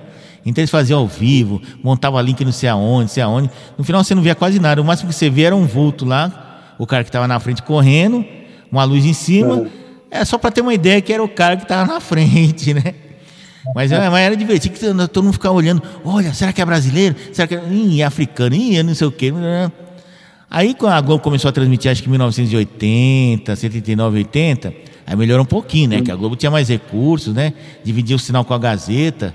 Aí foi o ano que, o primeiro ano que a gente viu com nitidez foi aquele ano que ganhou o José João da Silva, né? Que era atleta do São Paulo, não sei se você lembra, em 81. 80 para 81. É, foi isso mesmo. É. José João da Silva foi o primeiro brasileiro a ganhar São Silvestre. Deve estar tá vivo por aí, né? E ele era atleta do São Paulo Futebol Clube, foi com a camisa de São Paulo, tudo bonitinho, né? Aquela camisa de regata tal. Aí em 81 ganhou outro, outro africano, para variar. Aí no Natal de 82, quem ganhou foi o. Foi um tal de João da Mata, que veio lá não sei da onde, da Amazônia, veio do mato lá. E nunca mais ouvi falar dele, né? Vou até pesquisar depois para a gente falar oportunamente, né? Aí o Zé João ganhou no ano seguinte. E depois ficou um tempão sem brasileiro ganhar. Depois veio aquele Ronaldo Santos, né? 95 ganhou, né? Mas aí já era fase do dia. Isso, um Ronaldinho que o pessoal chamava, né? Que veio até voando, fazendo sinalzinho do avião lá, tipo Zagalo e tal, né? E ganhou É. quase três minutos de antes do, do cara que estava atrás. Também não nunca mais sumiu também, né? Até que seria interessante alguém ir atrás desses caras, esses heróis da São Silvestre, né? Aí que ele aconte- participou, né? Ele participou de outras São Silvestres, eu acho, né? É, Chegou participou. a ganhar duas, eu acho. É. É, não sei, eu lembro o João da Mata, desse João da Mata, do, do Zé João e do Teve Ronaldo. outro. E teve outro também, teve outros também, né? Isso eu acho que é o nome dos brasileiros que ganharam a São Silvestre. É. Eu cheguei a ir na São Silvestre também, Marco, né? Mas eu, isso já era 2000 e pouco, já acredito Ah, que não, 2010. não, não. 12, Porque- porque talvez, o último- né? Já era de claro, né? Porque o eu último. vi também um brasileiro, era brasileiro que tinha ganhado, vou lembrar aqui o nome deles, do, do, do que ganhou. São, mas a corrida de São Silvestre é uma tradição e é, e é espetacular a corrida, né? É muito, é muito bem organizado, pelo menos né, no, no período da noite acredito que não, né? Devido às dificuldades do, do próprio horário, né? Mas assim, no, no período de dia é muito organizado. É legal a, a largada, né? Que sempre tem a largada com a elite, né? Com os profissionais. A largada é quase atletas. meia hora lá que eles ficam filmando, porque são 10 mil pessoas. Pô, é Isso. tanta gente, tanta gente que o pessoal, a turma da pipoca, eles não conseguem correr, É. eles ficam andando um atrás do outro, assim, quase marchando. E, é, andando, né, praticamente, né? É, o mais legal da São Silvestre é a largada, né? Porque tem um pelotão de elite, né? Que é os caras mesmo que vão disputar. Aí tem um pelotão intermediário, que é o pessoal que é amador, mas, mas vai, vai, vai chegar até o fim. E a grande maioria que não vai chegar até o fim, mas nem ferrando. Correndo não, vai só se for andando, cortando caminho, né? Esse que é o mais legal, esse, esse povão todo atrás, né? Aí vai nego fantasiado, vai nego carregando o caminhão na cabeça, vai nego Charlie Chaplin, capacete de Ayrton Senna. E- esse que é o mais legal da São Silvestre, né? Será que vai, vai ter São Silvestre esse ano, não? Você sabe? Acho que vai, vai. São Vai? Silvestre Ai, vai. tomara O que que, tenha. O que não vai ter vai ser a virada, né? A festa lá da virada, ah, né? tá. Então, aí em 88 foi o último ano, 88 para 89 foi o último ano. Que ganhou foi um tal de, acho que o Rolando Veras, um equatoriano, Rosa Mota, esse povo aí, né? Mas assim, a Paulista enchia que nem dia de manifestação aí do, do pessoal aí do. O pessoal vai para as ruas, né? Mas era assim. E eles deixavam aquela faixa da Brigadeiro, que, que virando para Paulista ali, né? Ali na Brigadeiro com virando para a direita e a outra pista ficava livre. Mas era tanta gente, Sim. mas tanta gente que você não conseguia ver. Não conseguia ver nada, não conseguia ver quem estava passando naquele pedaço lá na, na reta final. Aí se você conseguia ver alguma coisa, quando o cara subia no pódio, ó, aqui ganhou tal. Aí você vê que o pódio é bem alto, eles faziam na escadaria do, do edifício Gazeta lá do Casper Libre, né? Mas assim, você dizer que viu chegando, não conseguia, que era, era umas seis, sete, seis, sete camadas de gente na sua frente, meu. E mesmo que eu, eu era altão, o Júlio que estava comigo era altão, vocês estão vendo alguma coisa, Júlio? Não estamos vendo porra nenhuma. A gente só via os batedores, né? Que batedor a gente via fazendo barulho, né? Os batedores que acompanham o cara lá até o Sim. final, né? Mas mesmo assim a gente fazia festa lá, ganhava. É, não sei- quem foi que ganhou? Sei lá quem ganhou, vamos beber, meu. A gente ia lá pra beber, né? Pra curtir. Aí ia lá os cantores, né? O Cid, Cid Guerreiro foi lá, o cara fazia as músicas da Xuxa, foi não sei quem, um can- cantor violão, nem lembro, nem lembro direito que eu tava tão mamado aquele dia lá. Lembra, né? Aí depois Alguém alguém- ganhou, né? Depois alguém chegou e falou, pô, esse daqui não é o prédio da Jovem Pan? É. Ô, Fernando, você trabalha lá, vamos lá conhecer a Jovem Pan? Vamos. Aí nós subimos um elevador, tudo meio grog já. Aí nós chegamos lá, tava tudo fechado. E, a gente tava, e eu tava ouvindo, acho que eu tinha levado o radinho, e eu tava, eu tava tocando Beatles, né? Seis horas de Beatles, madrugada. Aí ele ficou batendo porta, ô fulano, ô seu Ari, acho que era o porteiro da... Seu Ari, bate, a- bate na porta de vidro lá, ó o cara louco, né, velho? Ô, sei o quê. Ih, moçada, acho que não tem ninguém não. Mas como não tem ninguém? Tá tocando música, Jovem. A, a, a acho que tava fora do ar. E a FM tava tocando. Mas tá tocando música, ah, deve estar gravado, né? Mas como tá gravado? Quem, quem tá tomando conta da central operação, de operação? Ah, não sei, os caras deixaram a fita e foram embora. Pô, e se parar a fita? Se parar a fita, fodeu, vai ficar, vai ficar sem, sem música. Ah, então vamos embora pra casa. Aí ele pegou, não, eu levo vocês em casa, porque ele tinha, o pai, o pai dele tinha grana, né? Tinha cascaio. Aí ele chegou lá e falou: Não, vou levar. Onde é que você mora, Marcão? Eu moro em Diadema. E você, Rita? Ah, eu moro, moro em São Bernardo, ali no. Perto, eh, lá no bairro Assunção, né? Não, não, morava aqui embaixo, aqui no. É, Alves Dias, né? Que é perto aqui de Casa Grande, aqui para baixo do. do, do, do, do é, é, Parque dos Pássaros, aqui perto de Piraporinha, né? Do hospital lá. É um pedaço que é São Bernardo ali. Tem um trecho lá que é, que é São Bernardo lá direito, assim, né? E você, Julião, moro na saúde. Então vou fazer o seguinte: vou deixar o Marcão em casa. Olha a cabeça do cara, né, meu? Eu vou deixar o Marcão em casa. Depois eu vou deixar a Rita lá em Piraporinha. Depois na volta eu vou deixar o Toninho não sei aonde, que ele morava perto da Anchieta, na Vila Liveiro. E depois eu deixo o Júlio lá na saúde, lá, que ele morava sei lá onde, saúde. Aí ele foi e tal. Mas só que, pra, mas só que é o seguinte: o metrô ainda não abriu. E ele morava na Vila Clementino, para baixo do metrô Santa Cruz. Aí nós fomos lá, três horas da manhã tinha acabado a festa, a Globo acabou a festa, né? Que a Globo era a dona da festa. Aí nós fomos a pé, Sim. ali da Casper Libra até o metrô Santa Cruz. Aí entrou naquelas ruazinhas lá do, do Hospital São Paulo. Ele morava num lugar tão uhum. chique que a gente ficou, tinha uma sala de espera para esperar o carro sair, meu. Aí nós saímos, ele pegou o carrão. Ô, esse carro é do seu pai, Fernando? Não, esse carro é meu. O do meu pai é maior ainda. Nossa, ô, desculpa por ser pobre, viu? Desculpa, viu, Fernando? Aí ele foi, levou a gente, tal, não sei o quê. E o duro foi depois para explicar como é que fazia para sair da minha vila, né? Porque se você não conhece, ou você, ah, hoje tem Waze, né? Hoje tem Waze, tem esses negócios de aplicativo, né? Aí eu fiquei meia hora explicando para eles como é que fazia para sair, para pegar a avenida, para descer, sair em Piraporinha, embora, né? Naquele tempo Aí eu fui mostrar para eles no guia, fui, fui lá em casa, entrei, mostrei para eles no guia, ó, marca aqui e tal, não sei o quê. Não sei o que lá. Ah, meu Deus.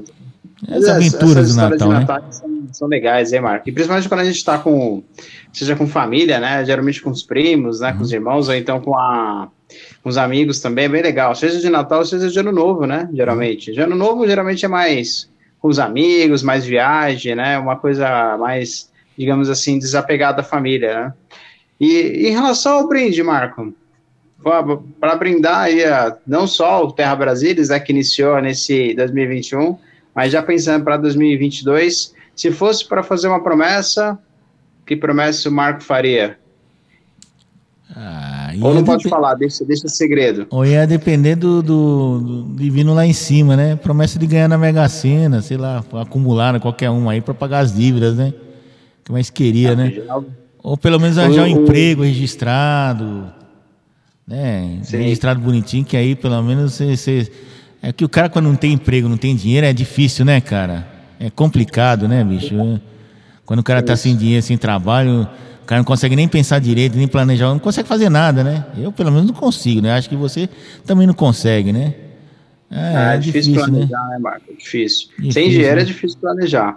Mas eu acho que, assim, é, os australianos comemoram muito o brinde também, o mesmo brinde que o, nós brasileiros fazemos lá, né, no, uhum. na hora do, do Ano Novo. Uhum. É, eles brindam e eles fazem, eles fazem um desejo. O desejo que é para o próximo ano, né? É esse desejo, geralmente, eles não falam. É um desejo e é segredo. Oh, não falei nada, é viu, gente? Vou até cortar isso daí. Né? É. Não, mas daí quem, que quem não quer, né, meu? Sim. Não, mas as promessas é. Promessa você pode falar, não tem problema. Tem mulher que faz promessa, né, Marco? É, uhum. As queridas uh, ouvintes aí, né, do podcast. Uhum. Algumas fazem promessa, ah, não, só ano que vem eu faço regime, né? Ano que vem eu não vou comer chocolate e ah, tal, né? Mais. É, então, assim, mas acho que são. As promessas que eu falo é, é da gente ver um ano melhor, né? Um ah, ano claro, diferente. Né? Claro um ano mais renovado, né? Até porque esse ano também foi um pouco de sufoco, né? Foi, Se a gente olhar foi. agora, voltando para a ótica do Terra Brasilis, teve política, teve bastidores de vacina misturado com política, misturado com agora, digamos assim, com o ano pré-eleitoral, né? Esse ano, né? Se, se a gente olhar o ano que vem, eu acho que o ano que vem vai ser um ano mais agitado, né? Em relação às eleições. Então, assim, é, se o ano que vem que seja um ano melhor, né, para todos nós, né, em relação a para mim, para você, para todos que estão acompanhando o podcast Terra Brasilis, e vamos falar assim, vamos trazer, ainda, ainda paramos, né, na, digamos assim, na, nas pautas, né, de presidenciáveis, paramos ali no Fernando Henrique, mas chegaremos no Bolsonaro e possivelmente chegaremos no eleito, né? Aí é melhor É. nem perguntar pro Marco, né? Quem será eleito, Marco? Melhor não, deixa, né? deixa o tempo responder, né? Olha, nossa, se eu, se eu fizer uma previsão aqui, não vai estar muito longe do que eu falar, mas eu prefiro não falar, não, senão vão me chamar de disso, daquilo, vão me chamar que eu sou. Melhor não. É, deixa quieto. Mas, mas tá na cara, viu? Depois, de- depois dos últimos acontecimentos aí, meu, do que vem acontecendo, já tá escrito Hum. quem vai ganhar isso daí, vai ganhar fácil, fácil, fácil. Eu não vou falar, mas Mas, você, mas, o ouvinte, mas o já, já adivinhou. Mas vai Mas ser assim de lavada, né? É, mas uma pergunta aí ainda na ótica do Terra Brasilis. Vai ter segundo turno, Marco, Eu acho que não. na eleição? Eu acho que não. Eu acho que não, pelo que eu tenho visto aí. Ah, mas as pesquisas estão. Ó, você vê, tem, uma ideia, né? Só para fazer um parênteses aqui na atualidade, né? Que vai caducar. Hoje apareceu uma pesquisa aí, não sei se é real ou não, dizendo que é, 85% do, dos eleitores, dos pesquisados, dizem que no, num governo determinado candidato aí, que já foi presidente, se roubou muito. Se roubou muito e ele não votaria lá de novo. E é o mesmo candidato que outras pesquisas estão dizendo que está na frente com 102% dos, dos votos. Né? Inclusive, no nosso episódio anterior, que foi um episódio extra, a gente comentou uma pesquisa, né, que uma- na verdade uma reportagem do, do Poder 360, que constatou que essas pesquisas atuais estão sendo eh, que não tem que não mostram metodologia, mostra essas coisas que tem que mostrar para dar credibilidade, estão sendo financiadas por instituições financeiras e bancos. E está dando tudo um resultado que você não vê na prática, porque diz que o líder da pesquisa, que eu não vou falar quem é, ele não sai na rua. E quando, vai na, e quando sai na rua, ou é, ou, é, ou é desprezado, que ninguém nem dá bola para ele, as ruas estão vazias, ou ele é vaiado. Né? Ele só é aplaudido quando vai fazer jantar lá de, de comemoração, não sei o quê, mas no restaurante chique e tal. Ah, mas aí tá, tá, você tá pagando tudo, né? Os caras vão lá aplaudir, né? E o cara que diz que está em segundo lugar, que não tem chance de eleição, porque está avaliado, não sei o quê, quando vai para a rua, meu, outro dia apareceu lá, você sabe quem? Ele saiu do. Ele foi para uma, ele foi uma inauguração, alguma coisa em Blumenau, no sul do país, Santa Catarina, não lembro qual foi, no, no aeroporto. Quando ele saiu, tinha uma pequena multidão de 300 pessoas, 300 pessoas, dia, dia, de, dia de semana, trabalho, todo mundo tirando, querendo tirar foto com ele e tal, não sei o quê. 300 pessoas, isso porque não era um horário do pessoal ficar esperando ninguém no aeroporto ou coisa parecida. Aí foi lá para fora tinha mais gente ainda. E todo lugar que o cara vai é assim. E esse cara, estão dizendo que se for disputar segundo turno com qualquer outro candidato vai perder. E, sabe? Então, quer dizer, que pesquisa te- tem, que pesquisas são essas que têm credibilidade? A gente vê uma coisa na rua, a gente vê o que o pessoal mostra, e não é imprensa, não é grande imprensa, que a grande imprensa, mesmo, mesmo que mesmo que desse para levar a sério, como a gente levava antigamente, não consegue mostrar tudo. Quem mostra são os populares, o próprio pessoal que vai lá atrás desse, desse, desse pré-candidato aí, que faz a filmagem, joga na rede, então a gente fica sabendo através disso. Então, que pesquisas são essas? E por conta disso que a gente fez essa edição extra anterior aí, se você olhar aqui embaixo, aqui no. Eu não sei como é que é, a gente vê no computador, né? Aqui no, no, no, no Spotify, né? Deve ter também lá no, no, no, na Apple Podcast, lá que também está hospedado ali, no Google. Você vê lá que nós fizemos aqui comparando com o quê? Comparando com o que já foi feito, a eleição de 89, que foi a primeira eleição para presidente. E eu fui lá, nós fizemos a pesquisa, né? Nós achamos lá os dados do Datafolha, os dados da pesquisa lá do Datafolha, que era uma pesquisa simples, né? Assim, em quem que você vai votar, tinha vinte e tantos candidatos, né? Pesquisa espontânea. Só que assim, a gente descobriu duas coisas importantes. Que o primeiro que nas, nas pesquisas estão fazendo agora, que ainda não tem que registrar no, TRE, no TSE nem nada, é aquela coisa toda, eles pegam duas mil pessoas para entrevistar. Sabe Deus aonde? Se é por telefone, se é por WhatsApp, se é por formulário, duas mil pessoas. As antigamente não. Não existia telefone, não, quer dizer, telefone ninguém ficava ligando para oh, saber quem vai votar. Era tudo pesquisa flagrante na rua. A pessoa estava passando, oh, fazer uma pesquisa, tal, não sei o quê, ponto de ônibus, terminais, tal. E eles usavam, pelo menos, quando eles usavam menos, eram 5 mil pessoas. Teve pesquisa aí, quando estava perto da- do primeiro turno, eles chegaram a pesquisar 9 mil pessoas no país todo. No país todo. Por que, que eu digo no país todo? Porque eu lembro que tinha colegas que trabalhavam no Datafolha e faziam aquele Datafute, né? Ah, aquele levantamento de quantos chutes tal, não sei o quê. Mas como é que eles faziam antigamente? Hoje em dia na, na televisão, o cara tá olhando lá e anota, né? Antigamente não, era no papel. Eles, eles ficavam na, na tribuna de imprensa, meus colegas. Quem contava isso era o meu colega lá, Marcelo Ginosa, que ele fazia direto, né? Durante a semana ele trabalhava com, como vendedor, fim de semana, sábado domingo ele fazia futebol. E eu era doido para fazer isso daí, né, meu? Só para entrar de graça assistir os jogos, né? Mas não consegui pegar, eu fui fazer outro tipo de pesquisa muito mais chata, né? Aí falou, não, faz essa daí, que aí com o tempo, se você ficar lá, os caras te, te, te, te puxam para fazer o data. Era, era datafu, data futebol, um negócio assim, né? Como é que eles faziam? Ficava um sentado do outro, do lado do outro, lá na cabine de imprensa. Aí um anotava só pênaltis, é, só anotava chutes a gol. Ó, chutes a gol. Fulano deu dois, Ciclano deu três, não sei o quê.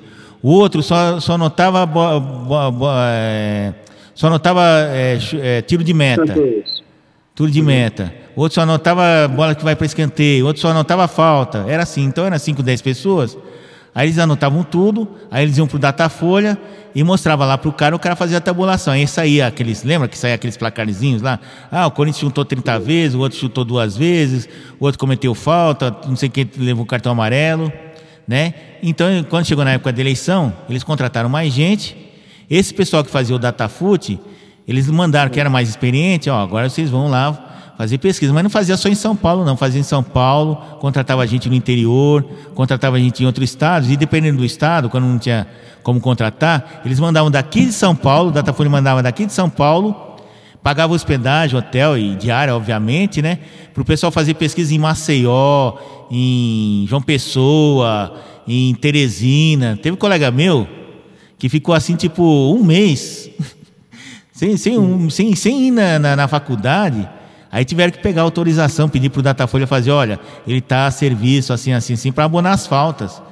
Teve um colega meu, esse próprio Júlio aí que eu falei, ele ficou 15 dias viajando o país inteiro para fazer essa pesquisa, cara. Já pensou que loucura? Mas aí tinha uma credibilidade, tanto é que eles foram é, ver o resultado do primeiro turno, o que, tá, o que, eh, o que eles iam pesquisando, a tendência lá do, do, do Collor chegar no primeiro turno e ganhar, e, e ganhar o primeiro turno, bateu com a boca de urna, que aí boca de urna eles põem muita gente, praticamente um pesquisador em cada zona eleitoral, né? Quer dizer, simbolicamente, né? E eles fazem a pesquisa lá na hora que a pessoa está saindo, das 8 da, fica das 8 da manhã até, 5 da, até 2 da tarde, né? Que é para dar tempo. Aí eles voltavam para o Datafolha, né? Não tinha como passar de outra forma. Aí faziam uma tabulação quando o TSE ia, ia dar. O, quando o TSE abria as urnas, já tinha um resultado ali, ó, da nossa pesquisa boca de urna, que é a pesquisa que vale mesmo, né? Que é a que é mais próxima, que é a que sempre acerta, porque eles usam, sei lá, ao invés de usar só 2 mil gatos pingados, eles usam 8, 9 mil, vai todo mundo para a rua, né? É capaz até de pegar repórter lá e faz a pesquisa ali, cedinho das 8 até meio-dia, duas horas, e faz a pergunta direta: quem que você votou? Fulano. É, para governador e para para governador e para presidente, né? Em quem que você votou? Votei no fulano. Obrigado. Mas aí é meio aleatório, né? Porque aí não vai perguntar idade, sexo, tal, não sei o quê. Ele vai fazer alguma anotação, né? Homem, mulher, idade acima de 30 anos, 20 anos, 15 anos, tal, né? A perfil, idade. o né? perfil, né? um, um perfil mínimo, né? Porque não vai perguntar quantas geladeiras tem em casa e não sei o quê, né? Aí não dá tempo também, né? Porque tem que ter rapidez. Por isso que a boca de urna funciona e o resultado é parecido com o do Datafolha, porque aí eles fazem pesquisa mesmo, ali flagrante, ali na hora. Quer dizer, mesmo que o cara minta, ah, eu votei no. Eu votei no PT, mas votei, mas na verdade votei no PSDB, eles conseguem pegar, né? Porque mostra, tem a tolerância, aquela coisa toda, né? 2% para baixo para cima, né? Agora, agora essas pesquisas aí de mediano, faltando um ano para a eleição, isso daí hum, Muito tempo, né, Marco? muito, tempo, ainda, né? Muito tempo e muito.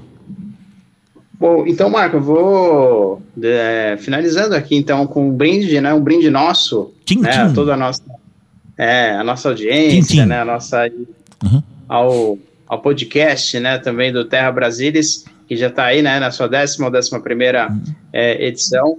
E seguimos fortes, né? Firmes e fortes aí em 2012 aí com toda a história, mas com todas essas histórias também é, Uhum. em paralelo, as histórias que o Marco conta, histórias que o Arthur traz aí de alguns é, de, de alguns relatos, né? Mesmo Voltou a de contar a história lá do tempo que eu. Do tempo Sim, que eu ia na, na casa da, da, da minha madrinha passar um ano novo lá, o Réveillon. Na casa da mãe da minha madrinha, né? Que, por, que por sinal era avó do, do, do nosso colega. O nosso colega Márcio Donizete, né? Enfim. Faz tempo? Faz tempo? Ah, né? década de 70, né? né, O Márcio Donizete nem sonhava em nascer, viu? É, daí eu tinha 8, 9 anos, mas mas eu conhecia a família dele, tudo gente boa, né? O avô dele, o avô por parte de mãe, é, né? O seu, seu Antônio, né? A mãe, a, a avó dele, que eu sempre esqueço o nome, os tios dele, né? Por parte de, de, de, de, de- mãe. Né, ó, tô Sim. entregando a vida do cara. Ah, os, parte de pai também. Conheci a avó dele, né, que faleceu e até dedicou, um dia ele dedicou o programa lá que ele fez lá no nosso querido canal Net Cidade para ela, né? Sim, sim. Eu só não sabia que ele era filho do meu padrinho, né? Só fui descobrir, aliás, meu padrinho foi, só foi descobrir que eu era afilhado dele 10, 20 anos depois no negócio Facebook. Outra, qualquer hora eu conto essa história aí, se ele, se ele me autorizar, né? Foi muito engraçado essa, essa história aí, né? Bacana tal. Mas era assim, era, a gente tinha, eu morava em São Caetano, tinha minha família, minha família, minha primeira família que eu conheci foram os primos do meu pai e minha, minha tia, né, minha tia avó. A gente chamava tia pequena.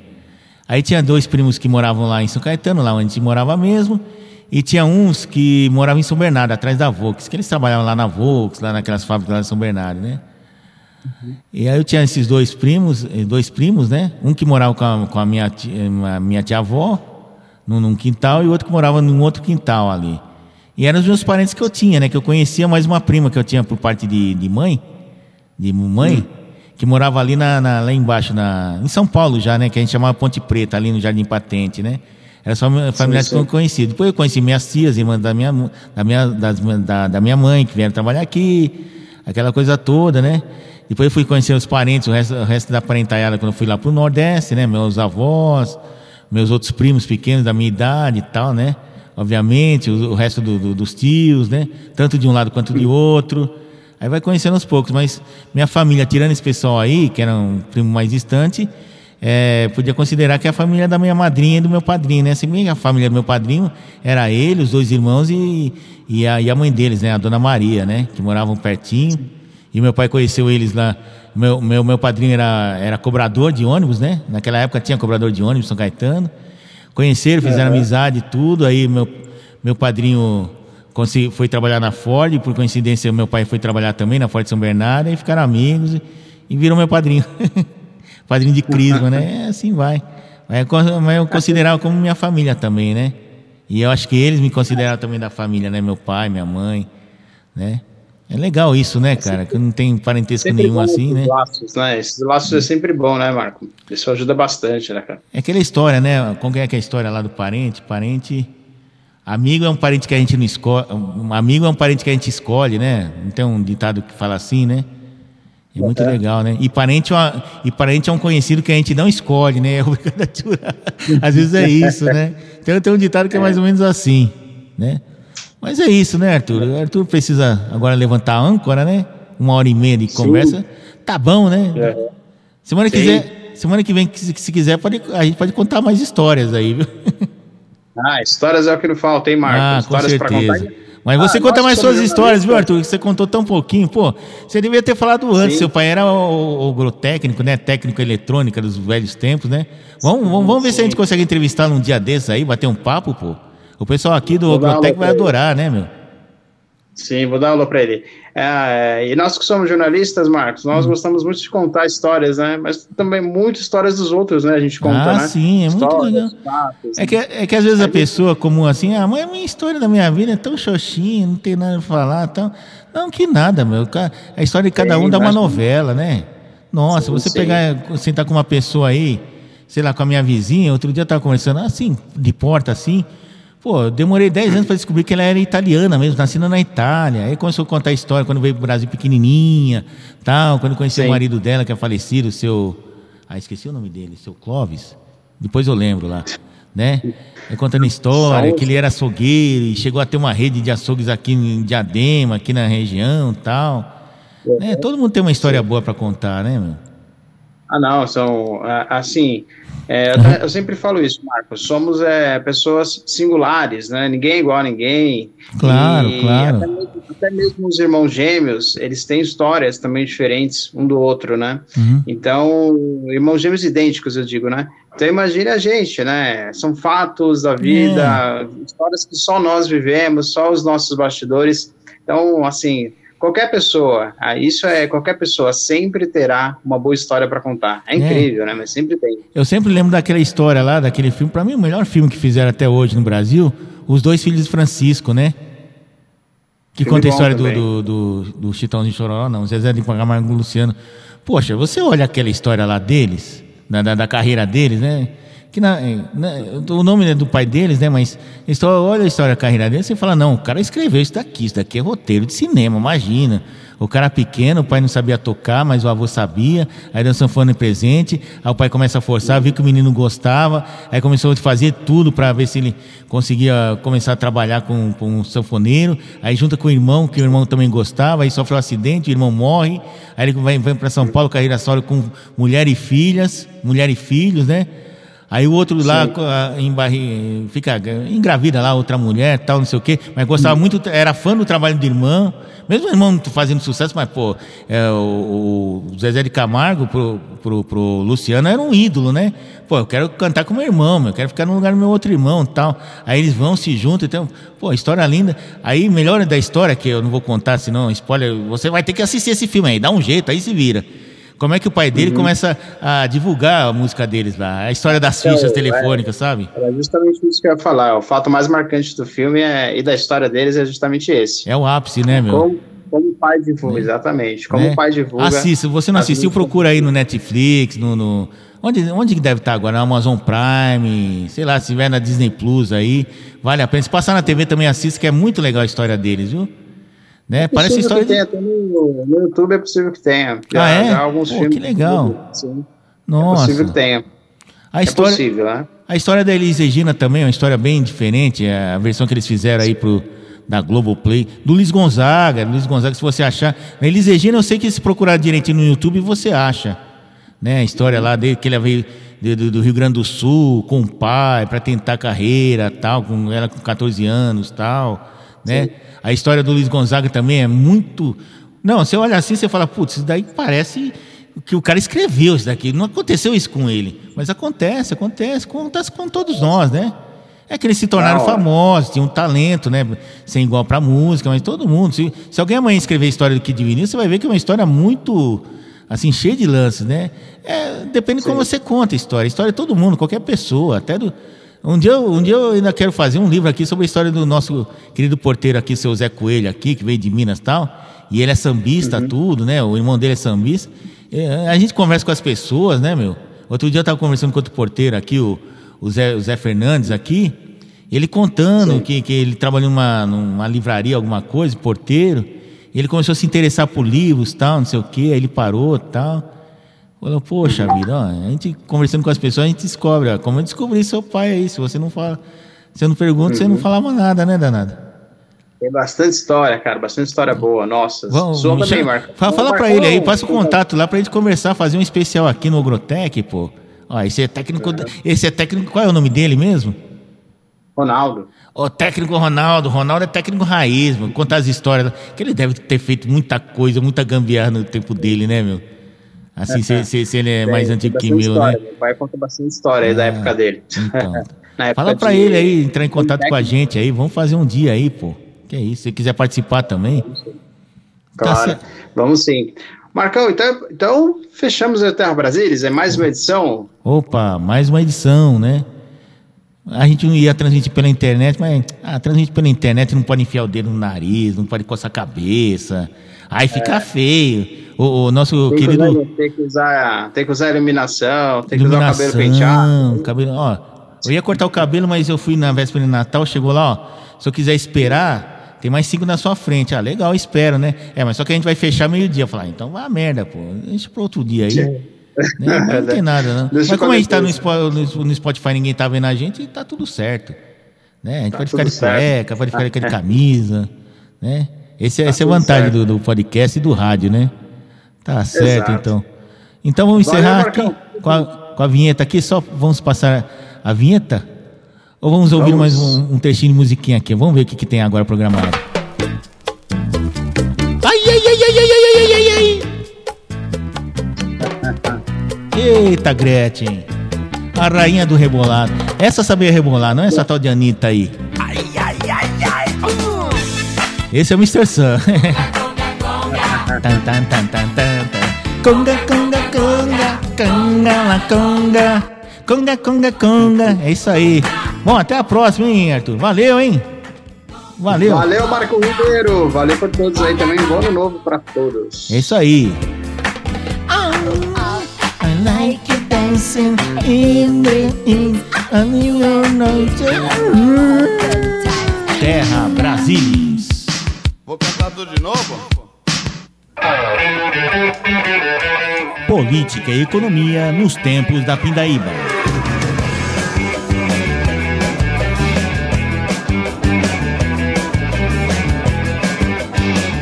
Apresentação: Arthur Dafis e Marco Ribeiro. É